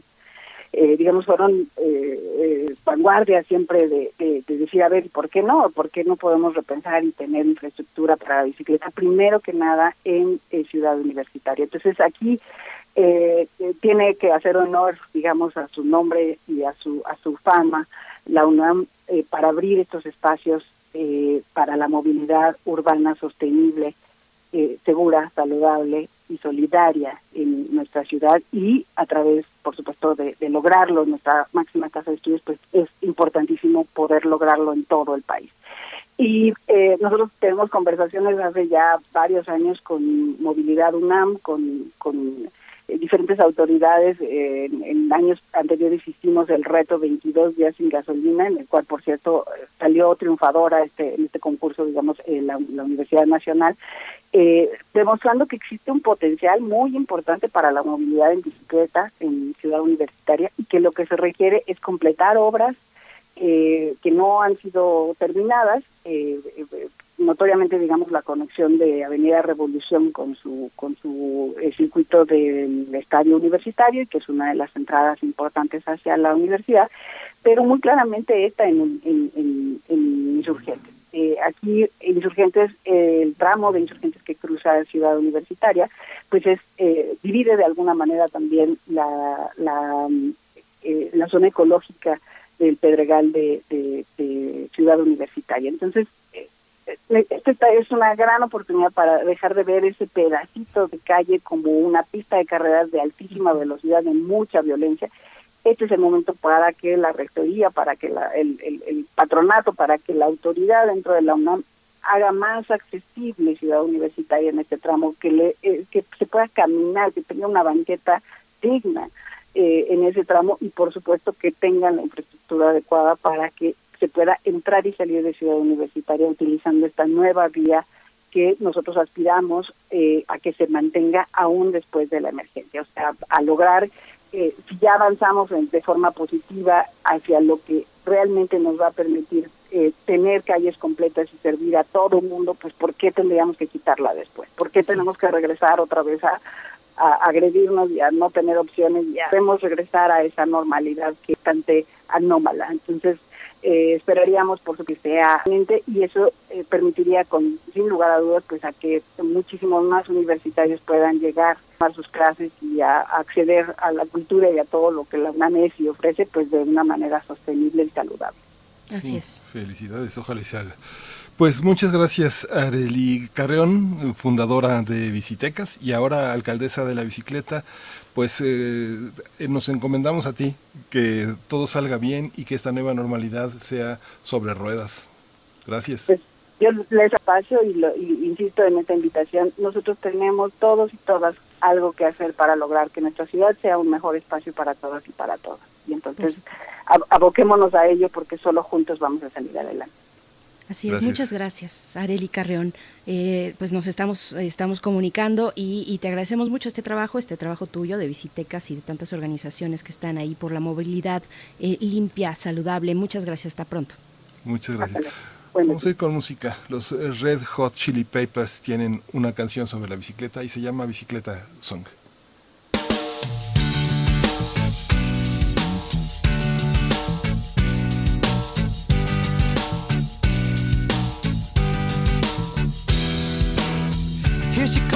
A suit and tie, shepherd's bush and a leopard's pie. She's marching to the funky beat of James Brown and his dancing feet.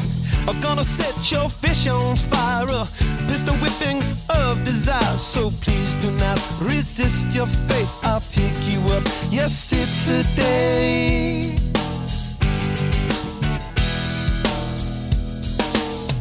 How could I forget to mention the bicycle is a good invention? Sitting there in a silent movie beside the only girl who really ever knew me. Happy days, but sad facing. Heaven knows I'm on the case. So how could I forget to mention the bicycle? Somebody told the world the beauty of your My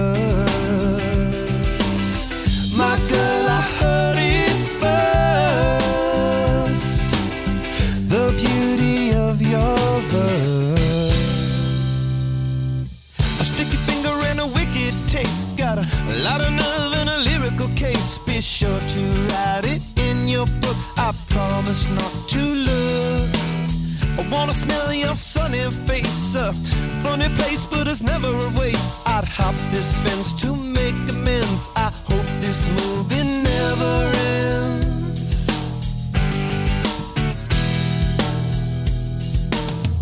How could I forget to mention the bicycle is a good invention? Make it up, making you my business. A funny buttercup, gotta live a forgiveness. Happy days, but sad facing. Heaven knows I'm on the case, so how could I forget to mention the bicycle?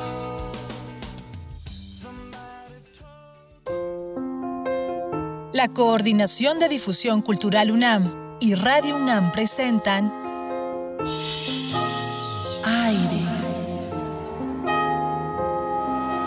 Arte.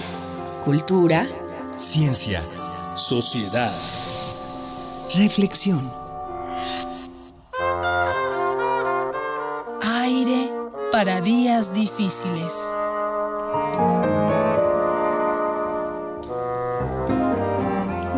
Pues ya estamos llegando a Aire, esta sección donde conversamos con distintos invitados, invitadas de la Coordinación de Difusión Cultural y toca el turno de hablar esta mañana con la doctora Mari Carmen Sánchez. Ella es titular del área de intercambio de precisamente la Coordinación de Difusión Cultural de la UNAM y hablaremos de los cambios en la historia generados por las pandemias. Doctora Mari Carmen Sánchez, gracias por estar aquí en Primer Movimiento. Bienvenida.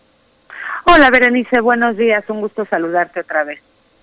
Gracias. Al contrario, pues eh, escuchamos con atención, vaya que ha habido cambios y que ha habido también un diálogo con el pasado eh, en estos momentos de, de, pandemia y de encierro. Eh, escuchamos con atención. Así es. Pues mira, primero quisiera, antes de, hablar de estos, algunos ejemplos de algunos cambios en, en la historia a causa de las enfermedades epidémicas, quiero empezar por la definición de epidemia, que según la Real Academia Española, es una enfermedad que se propaga durante algún tiempo por un país acometiendo simultáneamente a un gran número de personas. Y define también pandemia como enfermedad epidémica que se extiende a muchos países o que ataca a casi todos los individuos de una localidad o región. Desde luego hemos experimentado en carne propia que esto es muy, muy corto, ¿no? Las epidemias, las pandemias son fenómenos que van mucho más allá de lo meramente físico o demográfico. ¿No? Son fenómenos que impactan a todo nivel, al social, al político, al económico, al cultural, al medioambiental y desde luego al emocional y que suceden eh, a un mismo tiempo en dos niveles, tanto en el nivel individual y en el nivel colectivo. Es decir, las epidemias son fenómenos multifacéticos, biosociales, eh, cuya aparición y propagación está estrechamente vinculado con vinculadas, perdón, con la guerra, con el comercio, con los viajes, con la con la urbanización y con las alteraciones medioambientales. Es decir, cómo los humanos accionamos o eh, eh, dejamos nuestra huella, nuestro movimiento en el mundo. Eh, si bien cada epidemia es particular y única por sí misma, ¿no? Tanto por el virus, la bacteria o el parásito que la que la que la ocasiona, como la como por las características y las condiciones sociales, políticas y culturales y demás, ¿no? Por el contexto social en el que aparece, en el que desde luego va a incidir, pero también en ese momento va a incidir en la propia epidemia o en la propia enfermedad, definiéndola, construyéndola, explicándola, ¿no? Algunos historiadores encuentran que durante una epidemia hay una serie de episodios que se repiten a lo largo de la historia. Estos episodios, mm, todos con el telón de fondo, desde luego, atrás del miedo y de la incertidumbre. El primero de estos episodios sería el de los rumores eh, alrededor de esta irrupción epidémica, eh, acompañado después por los intentos por ignorarlo, por ocultarlo, por minimizar los efectos de la epidemia en tanto que se reconoce como un fenómeno que va a rebasar las capacidades de la sociedad en la que aparece, tanto a nivel individual como a nivel social. Un segundo momento eh, sería ya eh, eh, el reconocimiento y la aceptación de la situación epidémica. Este momento es, verdaderamente complejo porque de entrada aparecen las preguntas, ¿no? ¿Cómo se origina? cómo se contagia? ¿Cómo la detenemos? Y entonces es cuando la enfermedad en cuestión, la enfermedad que está eh, ocasionando la epidemia, se carga de significados, de imaginarios y de explicaciones que desde luego tienen que ver con el propio contexto en el que aparece, ¿no?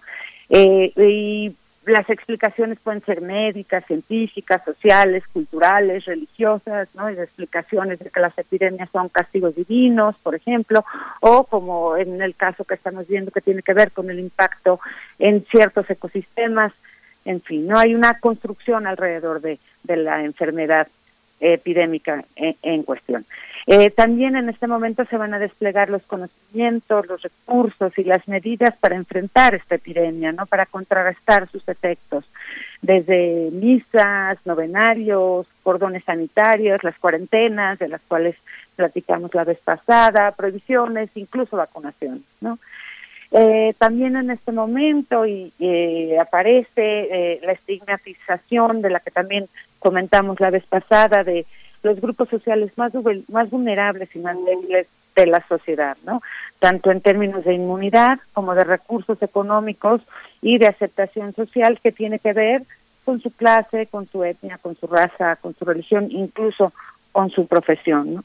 Eh, con su profesión. Este, desde luego las epidemias se van a cebar siempre con los más pobres, con los más débiles con los más vulnerables de cualquier sociedad. En este momento también surge otra ah, otra mm, cosa que otra situación que generalmente es recurrente que es la explosión de las tensiones sociales preexistentes. Las epidemias van a funcionar eh, eh, como magnificadores de estas situaciones no como fenómenos que desvelan lo que ya está ahí. Y es lo que estamos viendo justamente en Estados Unidos. No es que la epidemia haya causado eso sino que ha magnificado esa tensión social que ya estaba ahí pese a que la haya detonado algo que no tiene que ver exactamente con la epidemia o que no tiene que ver precisamente con la epidemia, pero que sí la epidemia genera esta vulnerabilidad a, su alrededor de toda la sociedad. Y bueno, un tercer y último episodio sería ya cuando por eh, razones médicas o por razones de la propia historia eh, natural de la enfermedad, esta se desvanece y hay muchos mm, historiadores, muchos estudiosos que dicen que eh, en esta tercera etapa lo que aparece es el olvido ante este fenómeno tan abrumador, tan traumático, eh, a lo que le apuesta a la gente es al olvido, no a, a, borrón y cuenta nueva, por decirlo así, y seguir adelante.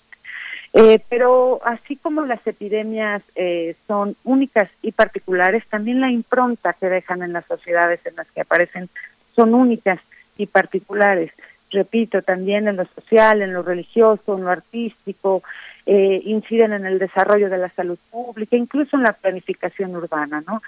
Cada epidemia va a conllevar cambios o una impronta, tanto a largo plazo, a corto como a largo plazo, pero también va a ser más o menos evidente, ¿no? Incidiendo desde luego en el contexto en el que aparece, así como el contexto en el que aparece la provocó, la originó o la propagó de alguna manera. Y aquí me quiero eh, decir solamente brevemente algunos ejemplos de cómo las pestes han cambiado el rumbo de los acontecimientos.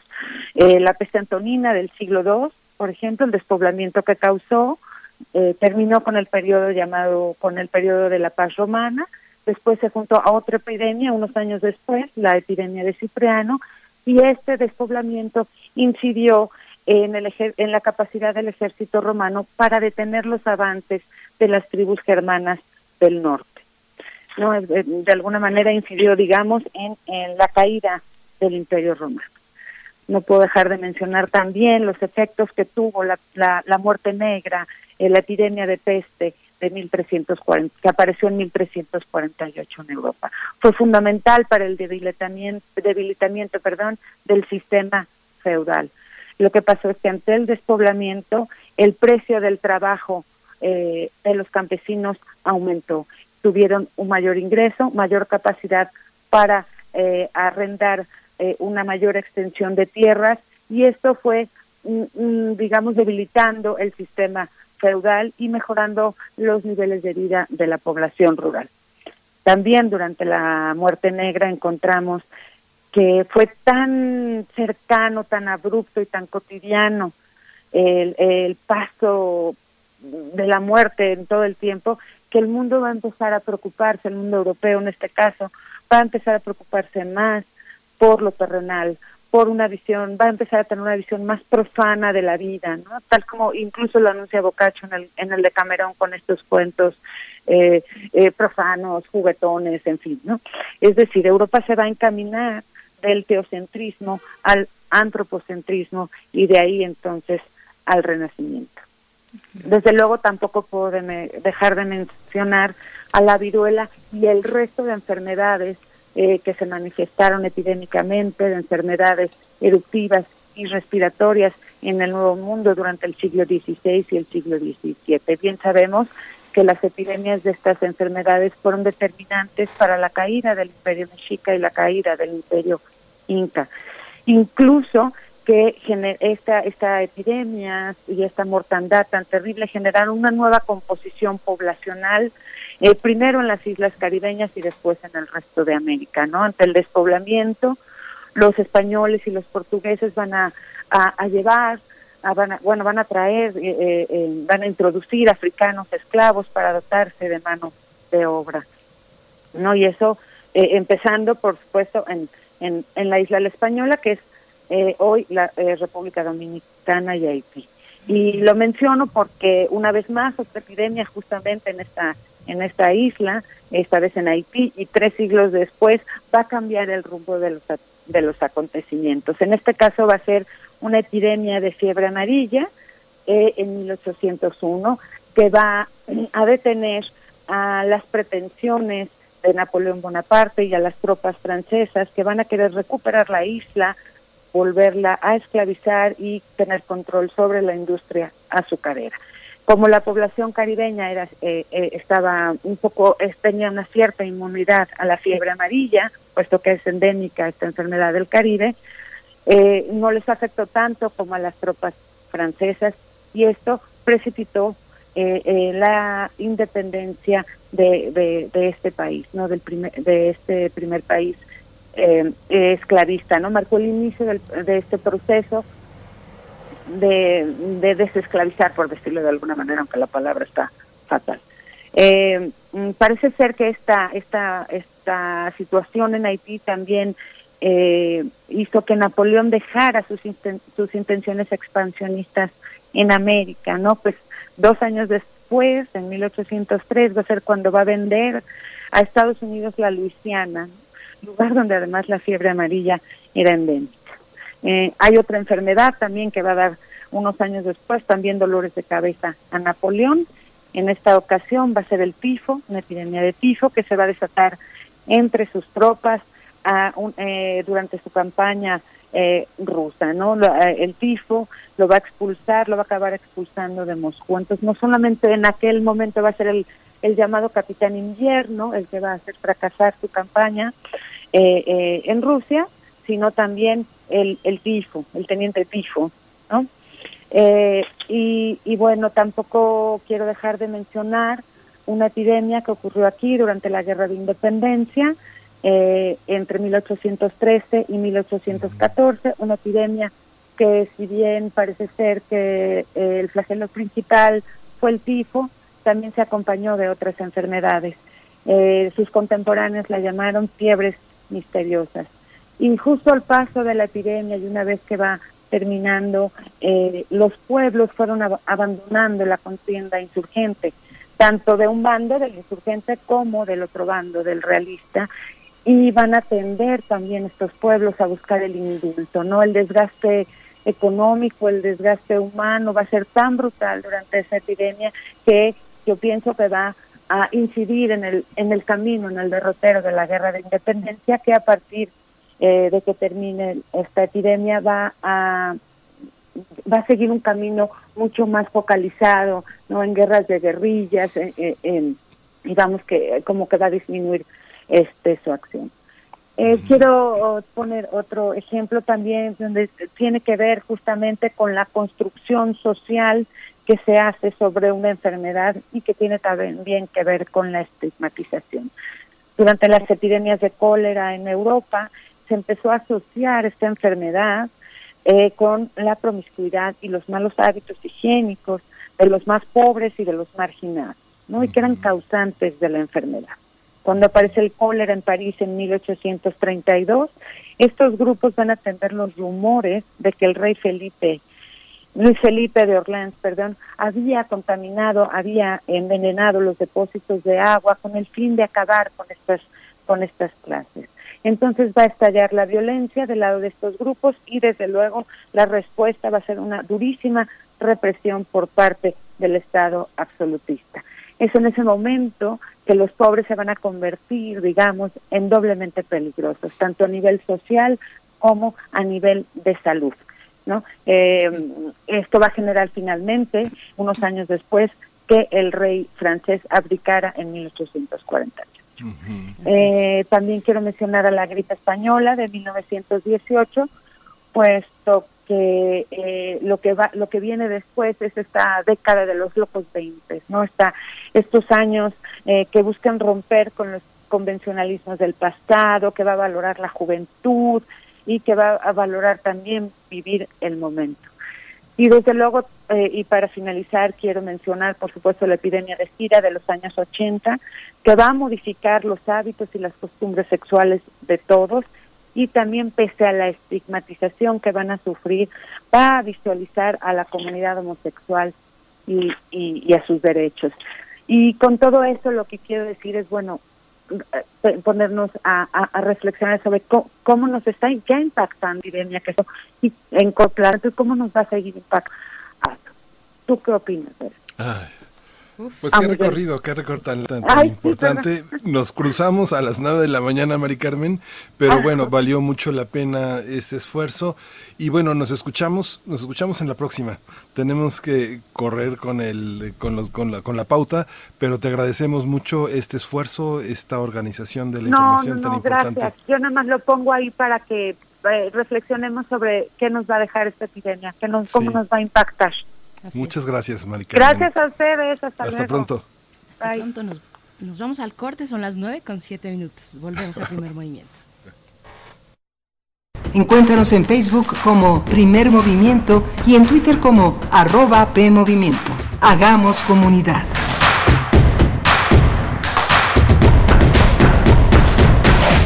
Buenos días compañeros, mi nombre es Jair y soy un alcohólico drogadicto.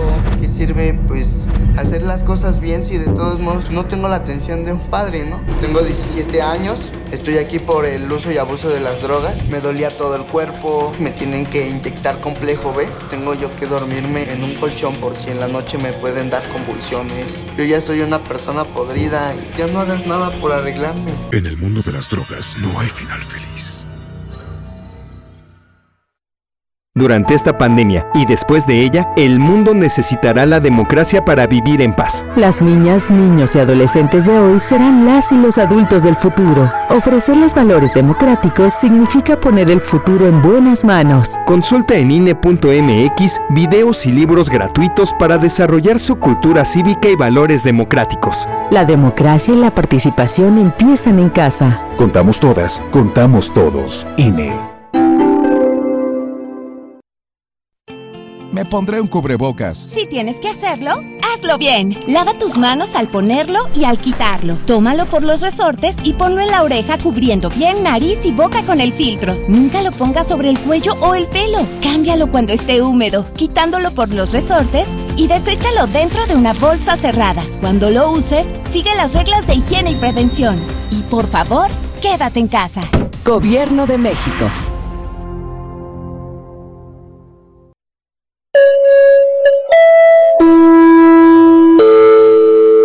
14 de junio de 1937.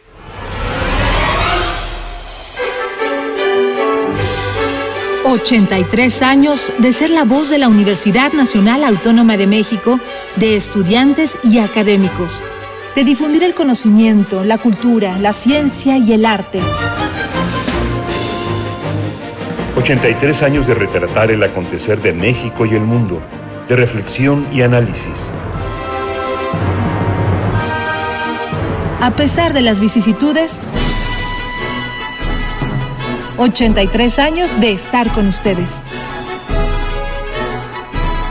Radio UNAM, 83 años de experiencia sonora.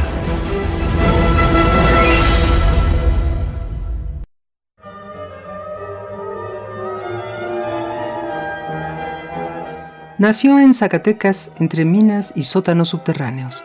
Tal vez por eso sentía una atracción irrefrenable por el metal. La vida de Manuel Felgueres Barra cambió el día que entró a un museo siendo aún niño. Las aventuras de la representación plástica le causaron fascinación y revelaron un pensamiento, dedicar su vida a eso. Fue alumno de la Escuela de Artes de San Carlos y de la Esmeralda. Luego estudió en París donde acaso definió sus trazos y la manera de dar forma a los materiales. Jugó las infinitas formas de la geometría y con ella creó su propio drama. A la pregunta de quién soy, pues siempre me cuesta mucho contestar. Sé cómo me llamo, me llamo Manuel Felgueres. También sé lo que hago, a qué me dedico y a qué he dedicado mi vida. En 80 años ya no sé qué cantidad de cosas he hecho, pero básicamente soy pintor, pero también tan básicamente como pintor soy escultor. In Memoriam, Manuel Felgueres Barra, 1928-2020. Radio UNAM, experiencia sonora. Síguenos en redes sociales. Encuéntranos en Facebook como Primer Movimiento y en Twitter como arroba PMovimiento. Hagamos comunidad.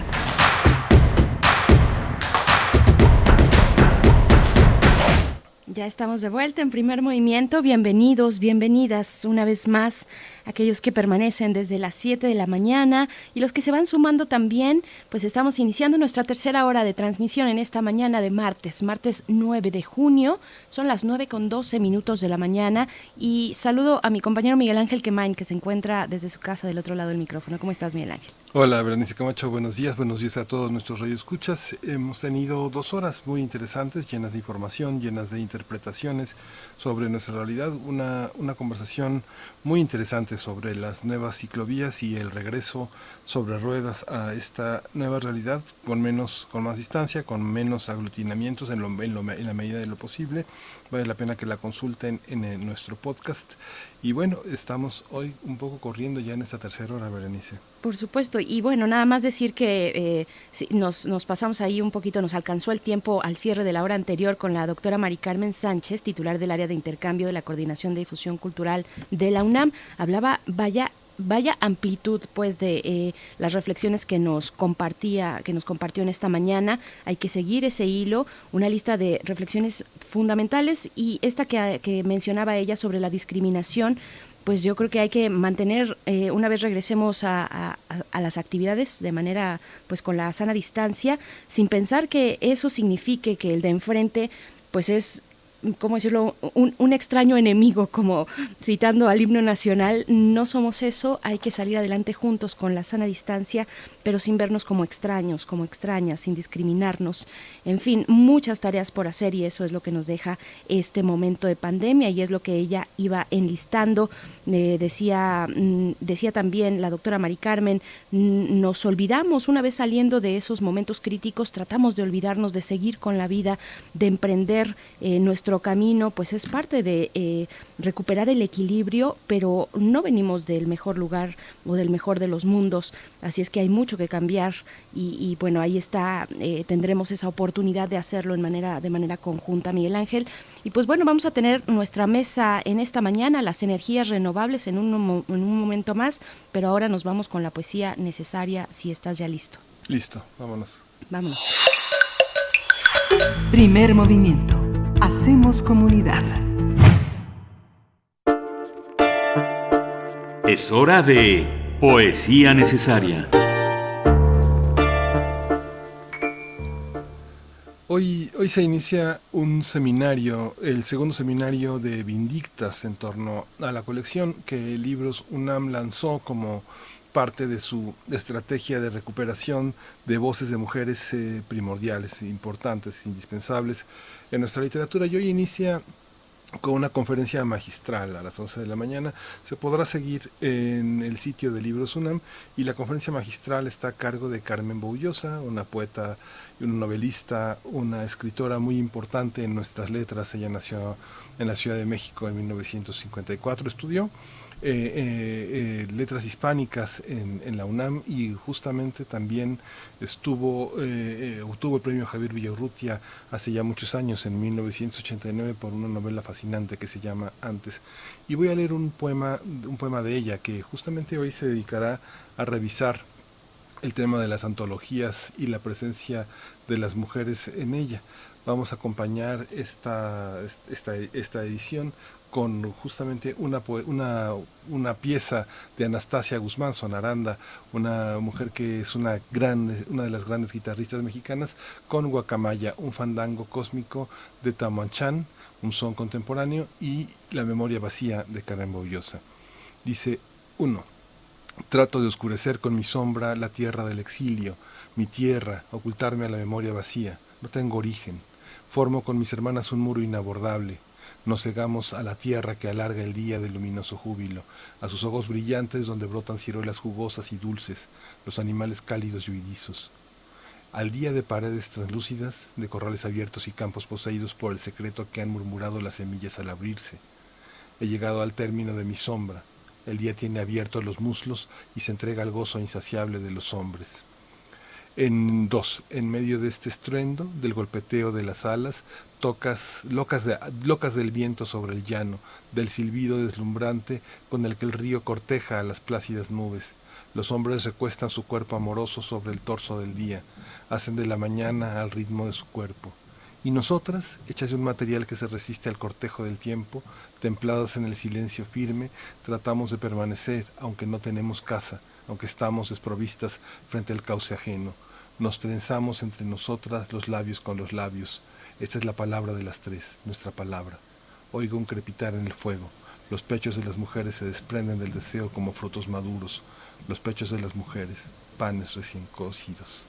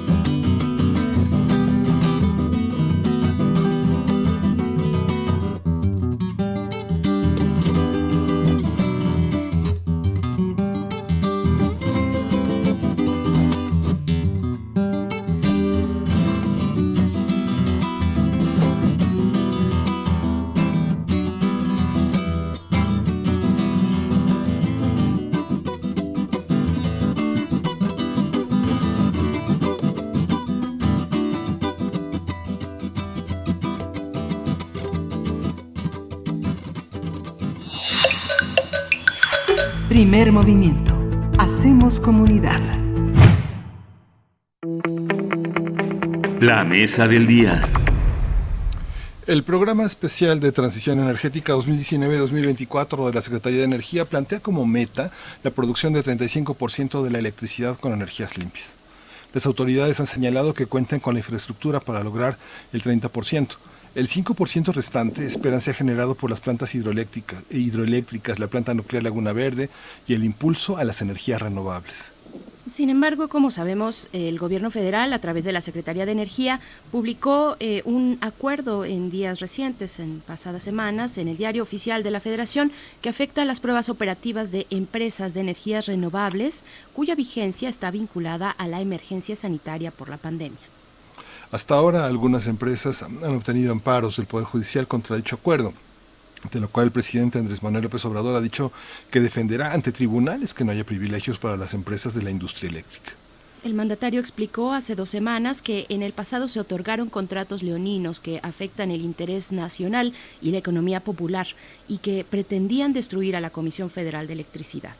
A partir de la discusión reciente sobre las energías renovables, vamos a hablar sobre las políticas en torno a la energía obtenida de fuentes naturales que se consideran inagotables y la transición energética. Están con nosotros la doctora Carla Sedano, doctora en Ingeniería y en Ciencias Aplicadas, secretaria de Gestión Tecnológica y Vinculación del Instituto de Energías Renovables de la UNAM. Sus líneas de investigación son gestión de innovación y conocimiento, energía y ciencias sociales e indicadores para la sustentabilidad. Buenos días, Carla. Muchas gracias. Buenos días, gracias por la invitación. Al contrario, bienvenida, doctora Carla Sedano. También damos la bienvenida al doctor Luca Ferrari. Él es doctor en Ciencias de la Tierra, especializado en la Geología Regional de México y la temática energética, investigador titular C del Centro de Geociencias de la UNAM, Campus Juriquilla y Premio Universidad Nacional 2015. Ha estado con nosotros en diversas ocasiones y le agradecemos que una vez más tenga eh, la disposición para este encuentro. Doctor Luca Ferrari, muchas gracias, bienvenido. Muchas gracias, siempre es un gusto estar con ustedes, Berenice Miguel Ángel. Gracias, doctor. Hay un, eh, parece que eh, los empresarios y el gobierno federal, no solo en el sector energético, sino en varios, eh, les cuesta mucho trabajo ir juntas, ir juntos por un pasado que parece que nos amenaza todavía por los signos de la corrupción y por los signos de los privilegios. ¿Cómo entenderlo, eh, Carla Sedano? ¿Cómo entender este, eh, este primer inicio y este conflicto que ahora entre inversionistas y gobierno federal eh, nos acompaña en este, pues, en este reempuje de la industria energética? Creo que definitivamente lo dices muy bien, Miguel Ángel. Ha habido, no, no podemos aparentemente juntar estas culturas, digamos, de desarrollo en el pasado de la industria y esta transformación ¿no? de las formas de hacer las cosas en el país. Y creo que el gran tema es la comunicación. Creemos que ha habido una falta de oficio en general, vamos a llamarlo así, para sumar y llamar a la mesa y platicar los temas. Porque bien decías en la introducción, eh, se habla de contratos leoninos, se habla de afectaciones al pueblo de México, pero pues si hay contratos leoninos, deben perseguir esos contratos, ¿no? No hacer estas medidas de un día para el otro, porque prácticamente, a pesar de que el marco normativo de nuestro país eh, tiene suficientes eh, reglas, vamos a decir así, para que cuando hay una actor de autoridad que intente atentar contra, eh, digamos, la industria, pues hay unas mesas a las que se convoca de manera obligada para poder platicar, discutir y entenderse. Y desafortunadamente, a raíz del acuerdo publicado el 15 de mayo, esta natural y normada eh, invitación al diálogo se evitó, se, se forzó la publicación en el diario oficial, eh, insistiendo en que era por un tema de eh, la contingencia sanitaria, y además hay todo un discurso sobre si está haciendo poco tener energías renovables con que estamos en la gente se está muriendo. Esto lo quisiera hacer a nivel internacional, en particular los organismos reguladores de energía en Europa, por ejemplo, determinaron que el sector de energías renovables es estratégico, esencial y crítico. Y eso implica que no solo se pidió que no pararan, sino pidió que le metieran el acelerador en el tema de la contingencia COVID, justamente porque son una forma de mantener flexibilidad y seguridad energética en la red. Entonces, de alguna manera, eh, sabemos que tenemos una red poco preparada, por el momento está medio saturada, pero hay un discurso contradictorio entre lo técnico ¿no? y el diálogo, y creemos que debe privilegiar el diálogo. Doctor Luca Ferrari, Eh, yo creo que en realidad eh, el gobierno y los empresarios a veces sí se entienden y a veces no. A veces se entienden porque en esta administración ha habido empresarios que sí han hecho acuerdos con el gobierno, entonces se vuelven buenos, ¿no? Y hay otros que no lo hacen, entonces se califican de malos. Pero yo creo que es un falso debate aquí entre renovables buena y combustibles fósiles malos o CFE buena y en, con, por el interés del pueblo y los privados egoístas, etcétera. O sea, eh, algo es cierto. El, eh, con la reforma energética que se aprobó en el sexenio anterior, la CFE quedó perjudicada. Se le puso a competir con las demás empresas privadas, pero no en, eh, equidad de condiciones, porque los privados pueden producir energía renovable, como es el caso de estas nuevas centrales que van a entrar en función, pero no le toca pagar la intermitencia, no le toca pagar eh, el respaldo de la variación de la generación eléctrica que es intrínseca a la energía solar y a la energía renovable de tipo eólico. Entonces, esa planta de respaldo la tiene que poner a funcionar uh, CFE con lo que tiene, que son pues este, centrales eh, a veces viejas eh, que funcionan, que contaminan, etcétera. Entonces ahí está un primer problema que es el que puso el director de la CFE eh, en las entrevistas que dio hace dos, tres semanas. Eh, obviamente ellos están pensando solo en esta parte, no están pensando en la cuestión ambiental, ¿verdad? Hay otro gasto que normalmente no se considera, que son las líneas de interconexión. El sistema eléctrico mexicano efectivamente no está a la altura de la introducción, de la penetración masiva de energías renovables porque no se le ha invertido, tiene muchas zonas de congestión, donde cuellos de botella, digamos, para el flujo eléctrico, eh, pero a quien le toca conectar una nueva central eólica o solar es hacia fe, es un gasto adicional que tiene. Entonces, yo creo que la razón fundamental por lo que se hizo el acuerdo primero de SENASA y luego de SENER del 15 de mayo es eh, para evitar que los privados entren más en el sistema eléctrico. Cuando llegó al poder esta administración, los privados producían alrededor del 46% de la energía eléctrica y el Estado 54%, y el presidente dijo, hasta acá, no vamos a cambiar esto y eh, ahora con esta acción lo que quieren es evitar que los privados tengan una cada vez mayor injerencia en la producción de energía eléctrica. No le importa tanto que sea renovable o, con combustibles fósiles. Ahora, tampoco a los privados, las empresas privadas que producen eh, eólico y solar son eh, amas de la caridad, que quieren eh, un mejor medio ambiente, que están preocupadas por la contaminación. No, es un negocio. Ellos hacen esto porque fue un gran negocio después de la reforma energética. Em, así que yo creo que el acuerdo se basó en lo técnico porque no podían desconocer los contratos. Em, ahora quizás vayan a un acuerdo fuera de los, tribunales. No sé si esa ha sido la, táctica que un poquito le ha funcionado con los gasoductos, ¿no? O sea, se primero se desconocieron ah, los contratos con los constructores de gasoductos y luego se llegó a un acuerdo fuera de los tribunales. Si es así, es una práctica muy ruda y no siempre es buena, pero yo creo que tarde o temprano tendrán que llegar a un acuerdo. Pero creo que no tiene que ver necesariamente con eh, frenar la renovable, es con frenar a los privados, que en este caso producen con uh, renovables, pero los privados también tienen una fuerte participación en la producción de gas. Eh, Iberdrola, la empresa española, tiene la, una gran cantidad de centrales de ciclo combinados en México.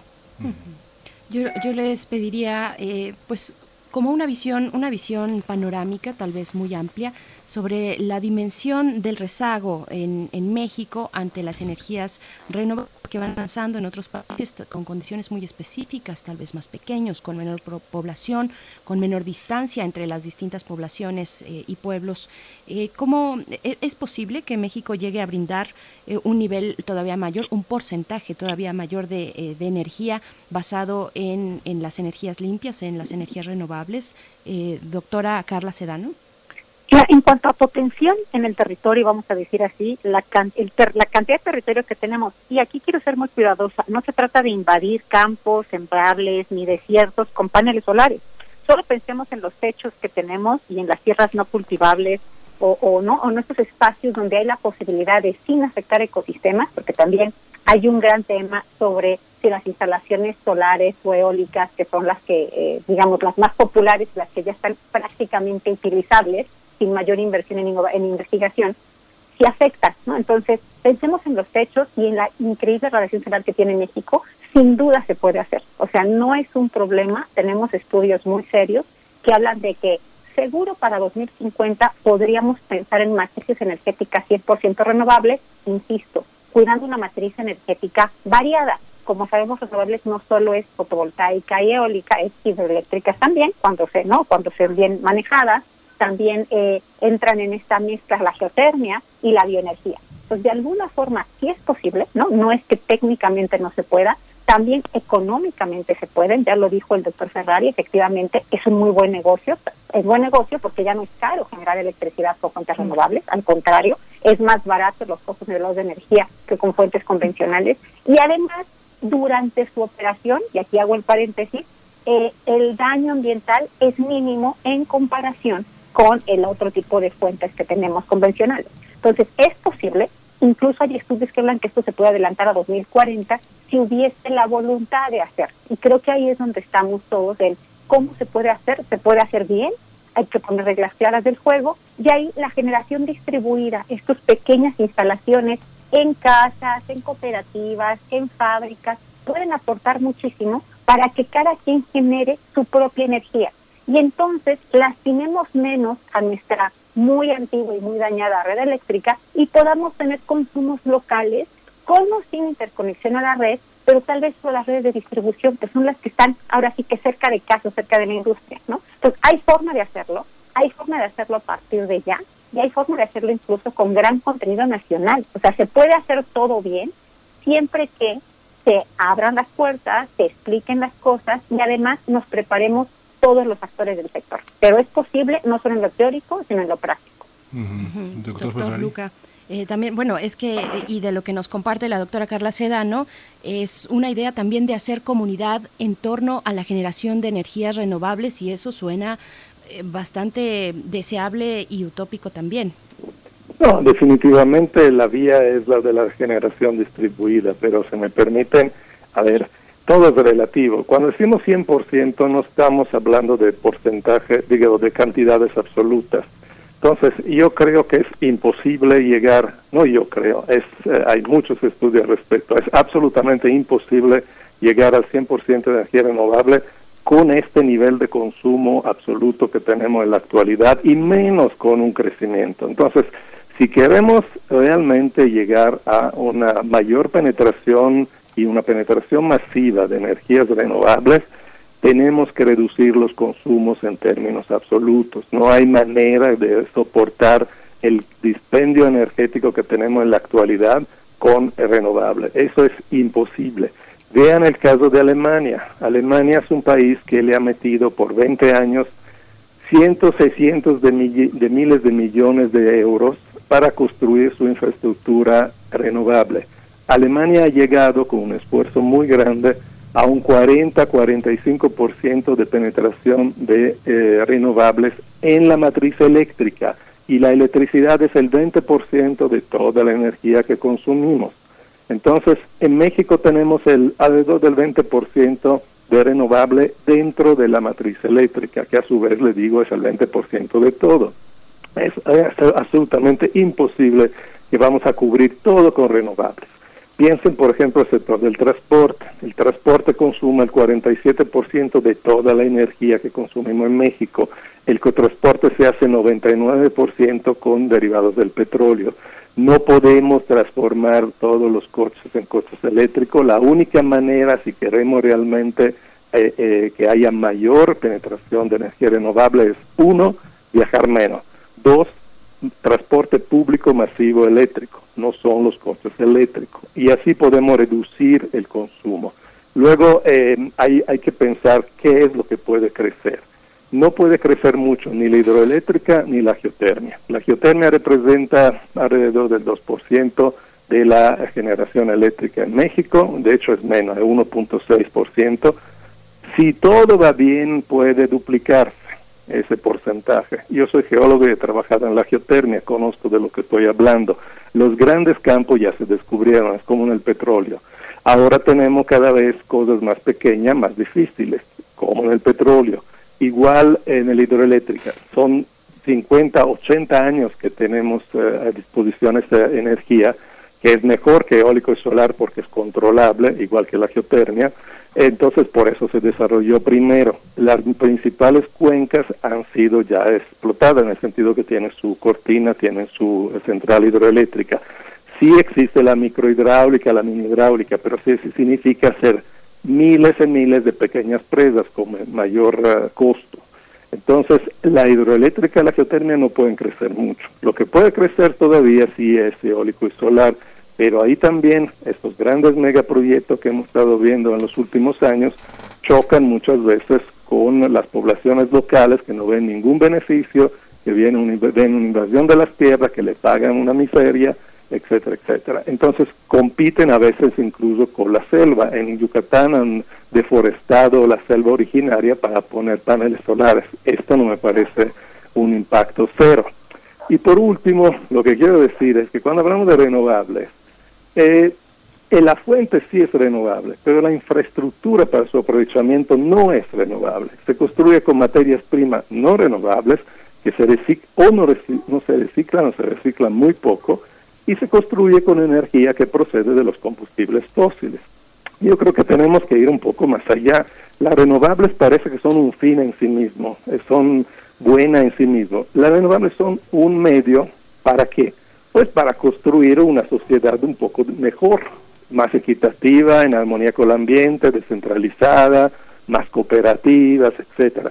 Entonces yo creo que deberíamos un poco cambiar el discurso de no es para las renovables, sino para estos otros tipos de valores y ver cómo las renovables en pequeña escala pueden ayudar a ese tipo de cosas. Justamente, doctora Cara Sedano, el trabajo de, en los últimos 10 años de su trabajo ha sido justamente eh, eh, promover esa integración. Ha tenido eh, la experiencia de trabajar en empresas, en, el sector privado y trabajar también asociada con proyectos de investigación. ¿Cómo dar este, cómo conjuntar estas fuerzas, cómo recuperar este espacio de la empresa privada trabajando en conjunto con un gobierno que se resiste a pensar en favorecer, en dar privilegios al sector privado? ¿Hay manera de reconciliarlo? ¿Hay proyectos importantes? Por ejemplo, un caso que usted conoce muy bien es el de caso de Morelos. ¿Cómo, cómo entrar en esos espacios del país eh, trabajando en la parte de la federación, pero por otra parte también trabajar en la parte del gobierno federal? Mira, yo sigo siendo un optimista y redenta, a pesar de todos estos años y muchos cambios en política, tanto en ciencia y tecnología como energética, como lo estamos viviendo ahora creo que el gran tema sí reside en la comunicación y creo que me gustan estas entrevistas que terminan donde iniciamos, ¿no? Que tiene mucho que ver con cuando la, la conexión es honesta y franca, porque como bien dice el doctor Ferrari, las renovables no son un fin en sí mismo, el fin es el bienestar y el desarrollo de las personas. Y eso implica que esto sea sostenible económicamente y sustentable social, ambiental, institucionalmente. Pero eso lo entendemos, nos tenemos que sentar y platicar, pero ponernos en la piel de los otros. Esto de la otredad, ¿no? De lo que tanto hablaba Luis Villoro eh, como filósofo. Entonces, creo que ahí está el tema. Lo que hemos podido ver en estos 10 años, a partir, como bien dices, mi tesis doctoral es estudiar este fenómeno y luego aplicarlo, tiene que ver con realizar reuniones cortas y breves, ¿no? Que eso es lo importante, entendiendo la agenda de cada persona con mucha honestidad y encontrando proyectos donde todos coincidamos, enfocarnos en los consensos y evitar las áreas de disenso por el momento, ¿no? ¿Por qué? Porque si tenemos un éxito que se ve que derrama bienestar para las comunidades, además hace sentido económicamente para las empresas, el gobierno recauda impuestos, pero además genera un bienestar comunitario, pues tenemos ahora sí que lo que se diría la trifecta perfecta, ¿no? Entonces, ese es el tema. Y ahora creo que el gobierno tiene programas muy interesantes de innovación abierta en los que está involucrado el doctor Ferrari como gran promotor también, es esta innovación, pero vamos a decir, de cara al bienestar comunitario, lo que son los pronaces eh, de transición energética, y creo que son la estrategia idónea para sentarnos a platicar. De hecho, es la primera vez que hay este tipo de convocatorias a nivel nacional, y insisto, el doctor Ferrari los conoce mejor que yo, donde primero nos sentamos a platicar qué intereses comunes hay orientados al bienestar de las comunidades urbanas, rurales, vulnerables, no tan vulnerables, ¿no? Porque el tema es aplicar nuestros conocimientos y es posible. Y te creemos que la transición energética, como también lo hemos comentado ambos, tiene un centro interesante porque tiene muchas ventajas, efectivamente. Los materiales que se construyen son tan nocivos como las computadoras, ¿no? Porque pues hay semiconductores y hay ahí silicio, litio, cobalto, ¿no? Entonces, de alguna forma, pues tenemos un gran tema a desarrollar, pero que también los académicos de México lo estamos atendiendo, que es cómo disponer de esos residuos al final. Hay otro proyecto interesante donde la empresa se puede sumar, donde las comunidades que están afectadas y los académicos nos vamos por el bien del medio ambiente. Entonces, yo sigo pensando, y como grupo en el instituto y el grupo con el que colaboro ampliamente desde hace 10 años, con dices 10, 15 años, estamos centrados en que la colaboración con la comunicación honesta es la mejor forma de contribuir a resolver los grandes problemas y se puede lograr financiamiento, no solo de este financiamiento ángel, sino financiamiento de arranque para tener ecosistemas sostenibles y sustentables. Creo que esto funciona, lo hemos visto funcionar aquí en Morelos, también ha habido épocas, porque al final la política cambia, pero hemos visto cómo empresas han logrado madurar tecnológicamente sus tecnologías de una buena idea a ponerla en práctica y entonces ser generadores de innovación continua. Y eso es a lo que le apostamos, eh, creo, todos los centros de investigación, que cada vez trabajamos más de la mano con las comunidades. Doctor Luca Ferrari. Sí, doctor. Eh, sí, agradezco a Carla haber hecho esa referencia al PRONACE, que es el Programa Nacional Estratégico de CONACIT, en, mi caso, que coordino con el doctor Omar Macera sobre transición energética. La idea precisamente es de poner a servicio de la sociedad eh, los conocimientos que se han desarrollado en este, en este tema de la energía eh, en, en, los tiempos anteriores. Eh, anteriormente la investigación se hacía mucho a nivel tecnológico, simplemente tratar de ver una nueva celda, un nuevo aerogenerador, un nuevo chip, una nueva batería, etcétera pero no se ligaba todo esto de manera integral con el problema energético. Entonces con ese programa lo que nosotros queremos es que haya una interacción en estos nuevos proyectos entre la investigación, eh, los actores sociales, eh, los actores institucionales, eh, eventualmente también empresas privadas, para llegar a proyectos que tengan incidencias. O sea, un proyecto tiene que llegar a ser una, un proyecto piloto, un experimento, para ver si es eh, factible y replicable a gran escala y tomando en cuenta no solo la producción de energía, sino también y mucho la, la, demanda. Eso implica cambiar un poco nuestra visión y también nuestro estilo de vida, eh, pensar en cosas que sean duraderas, que sean realmente sustentables, tanto ambientalmente como socialmente, y entonces ir a trabajar, por ejemplo, en campo con las comunidades, con cooperativas urbanas o rurales para tratar de instalar sistemas híbridos renovables ah, que puedan ah, ser uh, hechos propios por la comunidad en ese sentido también generar riqueza localmente, maneras de reducir los traslados en las ciudades o hacerlo con medios de transporte lo más limpio posible, a tratar de llegar a la eliminación de la pobreza energética. Eh, hay una gran parte de la población mexicana que, aunque pueda tener un enchufe eléctrico, en realidad no tiene acceso a los servicios energéticos.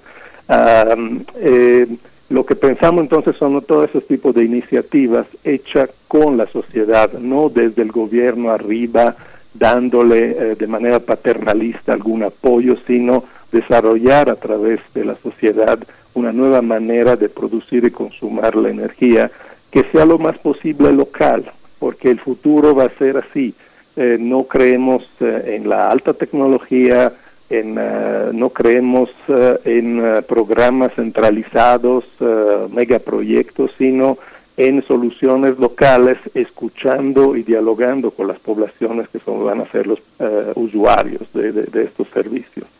Eh, y bueno, esto es el, objetivo y debo decir que desafortunadamente los fondos que tenemos para esto no son muchos. En CONACIT ha habido recorte, como en todos los demás uh, áreas, salvo en el caso de Pemex, CFE, o los programas sociales. Pero bueno, nosotros esperamos también que esta, este enfoque es alineado con los valores de la 4T, de primero los pobres, este, de la soberanía energética, porque finalmente la, la, la, producción renovable local es, pues, este, implica eh, producir aquí la energía y si ahorramos energía también ahorramos la importación. Entonces, todo esto debería ser algo que apoya eh, el gobierno. Esperamos que es de convencer las autoridades a darnos más fondos para ese tipo de proyectos. Así es. Bueno, ahí la termoeléctrica de Huesca en Morelos es un indicador que podríamos roer eh, para sacar muchos aprendizajes eh, respecto a la dinámica entre gobierno y población, cómo se van llevando y desarrollando estos, estos eh, pues grandes complejos, estos grandes eh, proyectos. Y yo, yo les preguntaría, porque hace un momento preguntaban, y bueno, más bien lo comentaba el doctor Luca Ferrari, un poquito de reojo, decía que no hay recursos naturales que soporten nuestros hábitos de consumo, que también va por ahí los retos de la transición energética de cara a la emergencia climática que llama a todo el planeta. ¿Qué tanta autonomía tienen países como México eh, con, estos casos, que, lo deseable sería como irnos más a lo local, más a escuchar a las poblaciones, más una integración en ese sentido. Pero ¿cuáles son los retos de un país como México frente a países, eh, otros países más extractivistas o que definitivamente no creen en el cambio climático como el presidente de los Estados Unidos, eh, doctora Carla? Pues desafortunadamente, como bien dices, eh, el músculo gubernamental para las grandes acciones siempre hace falta, ¿no? O sea, eso no lo vamos a negar. Sin embargo, también creo que las decisiones personales ayudan mucho. Y ahí espero que esta época de contingencia que nos tiene en casa, de forma natural nos ha, nos ha llamado a una disminución en general de consumos energéticos, por lo menos por el transporte en coche, ¿no? Ya eso es ganancia. Pero en general hemos tenido que vivir y no vivimos mal. O sea, creo que eso es bien importante. Las personas de clase media y clase privilegiada han encontrado un espacio de menos consumo, ojalá esas conductas se mantuvieran. Desafortunadamente, y aquí es donde tenemos que volver a mirar a las clases más vulnerables, a todos los grupos vulnerables, pues están ahora más vulnerables aún en estos temas de contingencia y de desastre, ya sean naturales, eh, geológicos o de salud. Entonces, ¿qué es lo que tenemos que hacer? Creo que tomar conciencia de nuestras propias decisiones en cuanto a consumo. Entender justo esta irracionalidad, porque ahí coincido totalmente con el doctor Ferrari, de los grandes consumos. Entender que si nos vamos a trasladar, necesitamos una camioneta de ocho cilindros o basta con un pequeño coche de tres cilindros de esos nuevos o híbrido o incluso una bicicleta o caminando, ¿no? Entonces, tenemos que reconstruir y repensar los modos de consumo natural. Definitivamente necesitamos cambiarnos el chip porque no podemos como sociedad darnos el lujo de depender de la moda política. Eso creo que es algo que tenemos que entender como organizaciones de la sociedad. Tenemos que organizarnos, decidir qué futuro queremos para nosotros y nuestros hijos y nuestros nietos y nietas, y a partir de esa reconfiguración las personas tenemos que tomar decisiones más inteligentes en términos de sustentabilidad en todo el sentido de la palabra. El consumo local sin duda es indispensable y ahí, como tú lo sabes bien, hay incluso, eh, lo vemos con Estados Unidos, hay estados como California que podrá decir el presidente Nisa, ¿no? Pero California tiene políticas claras en cuanto a su desarrollo. Entonces, eso se tiene que reforzar, tenemos que trabajar hacia esos esquemas más locales y regionales, porque así es como está no solo reconfigurado la matriz energética, que es lo de menos, sino las matrices de relación alimentaria, principalmente, de salud, y lo estamos viendo ahora con la contingencia. Lo que pasa en un extremo de la República no pasa en otro. ¿De qué depende? De las decisiones locales. Entonces, ojalá eh, aprendamos a partir de esto a hacer comunidad y aplicar esta decisión comunitaria en lo individual con más continuidad. Creo que eso nos podría ayudar mucho a tener estilos de vida más racionales, no de racionamiento, sino de razón. Tengamos más, pensemos más a la hora de hacer estos consumos y de entender que las actividades y actitudes que tomamos cada persona afectan a todas las demás personas aquí y en China, literalmente, ¿no? Sí, hay un aspecto también que me parece importante señalar, no sé qué piensen ustedes, pero eh, hay dos sindicatos en la energía. Uno, este, uno es eh, el del sindicato de Pemex y otro fue el sindicato de la Comisión Federal de Electricidad. ¿Cómo lidiar con el aspecto laboral? Ah, eh, fueron los sindicatos unos instrumentos de control político, pero al mismo tiempo se descubrió eh, que parte de toda la experiencia con el huachicoleo estaba detrás toda la, toda, toda la estrategia de muchos de los miembros del sindicato de Pemex. El robo de energía eléctrica también ha tenido este, muchas denuncias en torno al mismo tema sindical. ¿Cómo lidiar con el tema sindical? ¿El sindicato es un obstáculo para la, para la sustentabilidad de la electricidad en México o es algo con lo que debemos marchar de la mano para que tenga esa fortaleza laboral? Luca, con usted. Bueno, eh, evidentemente es un, un, obstáculo en la actualidad. Eh, es una. Yo cuando llegué a México hace 28 años, este, me, me impactó mucho el tipo de sindicatos que había aquí en México, porque yo tenía una opinión muy positiva de los sindicatos en Europa, porque eran Sí, con todos sus defectos, pero defendía los intereses de los trabajadores. En la realidad, cuando llegué aquí, dice, puta, es una, una, una mafia, ¿no? Es una, una asociación de, de, para extraer valor para beneficio personal de los líderes y, en fin, en general, más allá de lo que tengamos uh, como experiencia, pero los sindicatos de, tienen una posición extremadamente egoísta en el sentido de uh, sacar lo, el máximo provecho a sus gremios y sobre todo a sus líderes, independientemente de la, de la situación de la empresa, pero cuando se trata de una empresa del Estado, independientemente del bien común, porque finalmente eh, la, la Pemex y CFE son empresas del Estado, entonces son de todos, ¿no? Y lo, lo, vemos también en la UNAM. Entonces, yo creo que son una fuerza muy poderosa, eh, sí son un obstáculo a cualquier cambio, en realidad, no por otro eh, tampoco pueden ir de ellos. Entonces, yo creo que sí se puede llegar a acuerdos, sí se puede eh, hacer entrar en razón a los líderes, pero es muy importante eh, esto que se ha empezado tímidamente a hacer con la reforma laboral, de que haya elecciones libres, de que haya competencia real entre diferentes planillas, etcétera, y bueno, poco a poco tratar de hacerle ver que es una cuestión de vida o de muerte, porque pueden, eh, si, si, si, el sindicato es algo pasivo que está chupando energía y uh, riqueza a una institución pública, pues llega el momento que va a matar a la gallina de los huevos de oro, ¿no? Entonces yo creo que eh, ahí es donde se puede hacerle ver que si no ceden algunas cosas, si no están a favor de ciertos cambios, pues eso va a ser peor para todos. Eh, ahora yo, bueno, regresando un momentito a lo que mencionaba este, Carla, eh, yo creo que en esa pandemia lo que hemos visto es que una disminución de la actividad económica muy significativa es benéfica para el ambiente, porque eh, ese va a ser el primer año en que vamos a tener una reducción sustancial de las emisiones de CO2, eh, hablan del 8%, y es algo que debería ocurrir todos los años para poder ir eh, en el mm, camino de descenso de las emisiones que prevé los acuerdos de París, por ejemplo, ¿no? Ahora, obviamente el problema es que el sistema, al estar concebido para crecer constantemente, en el momento que se para o decrece, entra en crisis.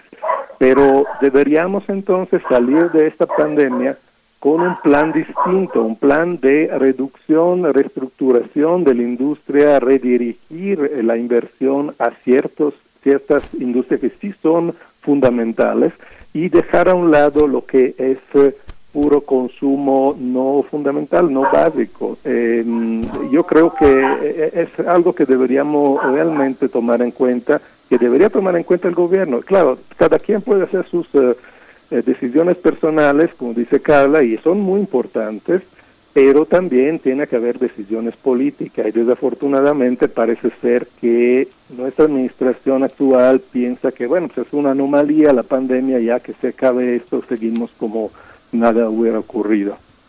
Doctora Carla Sedano, pues un poco misma pregunta, las fuerzas y voluntades dentro, fuera, locales, nacionales, extranjeras y, y, la emergencia, la urgencia de hacer frente a la emergencia climática. Como comentario de cierre, doctora. Justo, eh, creo que tenemos que llamar y dar, hablar de reconversión y de transformación más que de transición. Cuando hablamos de transformación, hablamos de habilitar a esos sindicatos, ¿no? A esos grupos, a esa forma de pensar en el pasado de alto consumo, que eso nos hablaba antes de un progreso y más bien es un retroceso. Y creo que retransformarnos, entender que hay que ver el mundo de otra forma, para empezar, hay que aprender de lo que estamos viendo. No hay nadie que no le encanten estas fotos de los cisnes en Venecia y de los eh, no y del ganado entrando a las ciudades. A todos nos parece fascinante. Bueno, mantengamos estas actitudes de bajo consumo, de razón antes de emoción, digamos, y dejemos esta los que podamos, y lo hemos ya discutido el doctor Ferrarillo, entendemos que sectores necesitan crecer y, y tener, e, eliminar la pobreza energética en la que viven. Pero el sector que vivimos en esta abundancia de consumo y energía, tenemos que ser racionales. Y transformar a la gente que está trabajando en el sector tradicional.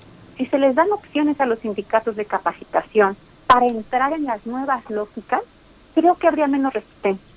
Pero cuando se plantea sustituir un modo de vida por otro y no estar preparados, sucede lo que sucedió con la reforma educativa, por ejemplo, ¿no? Que se volvió un instrumento negativo en lugar de un instrumento positivo para el desarrollo. Entonces, hablemos de transformación y pongamos las piezas, todas las personas y todas las comunidades, para lograr que la transformación desde el talento que tenemos a la reconversión a modos más sustentables sea posible. Así es, pues no tenemos más que agradecerles a, a, ambos esta conversación. Sigamos, por favor, en un futuro. Doctora Lu, eh, doctor Luca Ferrari, gracias por estar aquí una vez más. Gracias a ustedes. Gracias, Carlos. Muchas Igualmente gracias. a la doctora Carla Sedano. Hasta pronto. Muchísimas gracias, doctora. Muchas gracias, Berenice. Muchas gracias. Pues eh, prácticamente ya llegamos al fin de primer movimiento. Eh, no sé si vamos a cerrar con música, pero eh, ha sido una conversación muy interesante el tema de las energías eh, renovables y el tema de la educación, la salud, los sindicatos, pues forma parte de todos los desafíos que tenemos, en, no solo en la cuarta transformación, porque todo esto viene por lo menos de dos décadas atrás de configurar un panorama en el que debemos de seguir discutiendo y poner mucha atención e incorporar, como ha señalado nuestros entrevistados, a la industria y a la investigación, a las universidades. Berenice. Así es, así es, Miguel Ángel. Pues bueno, muchas conversaciones importantes, siempre interesantes.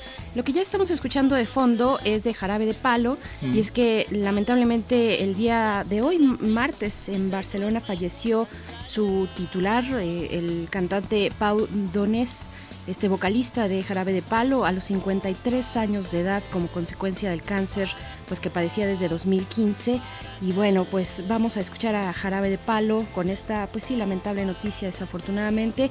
Nos vamos a despedir ya gracias a todo el equipo de Primer Movimiento a quien está también en cabina. Está Uriel Gámez en la producción estuvo durante esta mañana y también Socorro Montes en los controles. Miguel Ángel Quemain muchas gracias. Muchas gracias Bernice Camacho. Muchas gracias a nuestros compañeros. Esto fue Primer Movimiento. El mundo desde la universidad.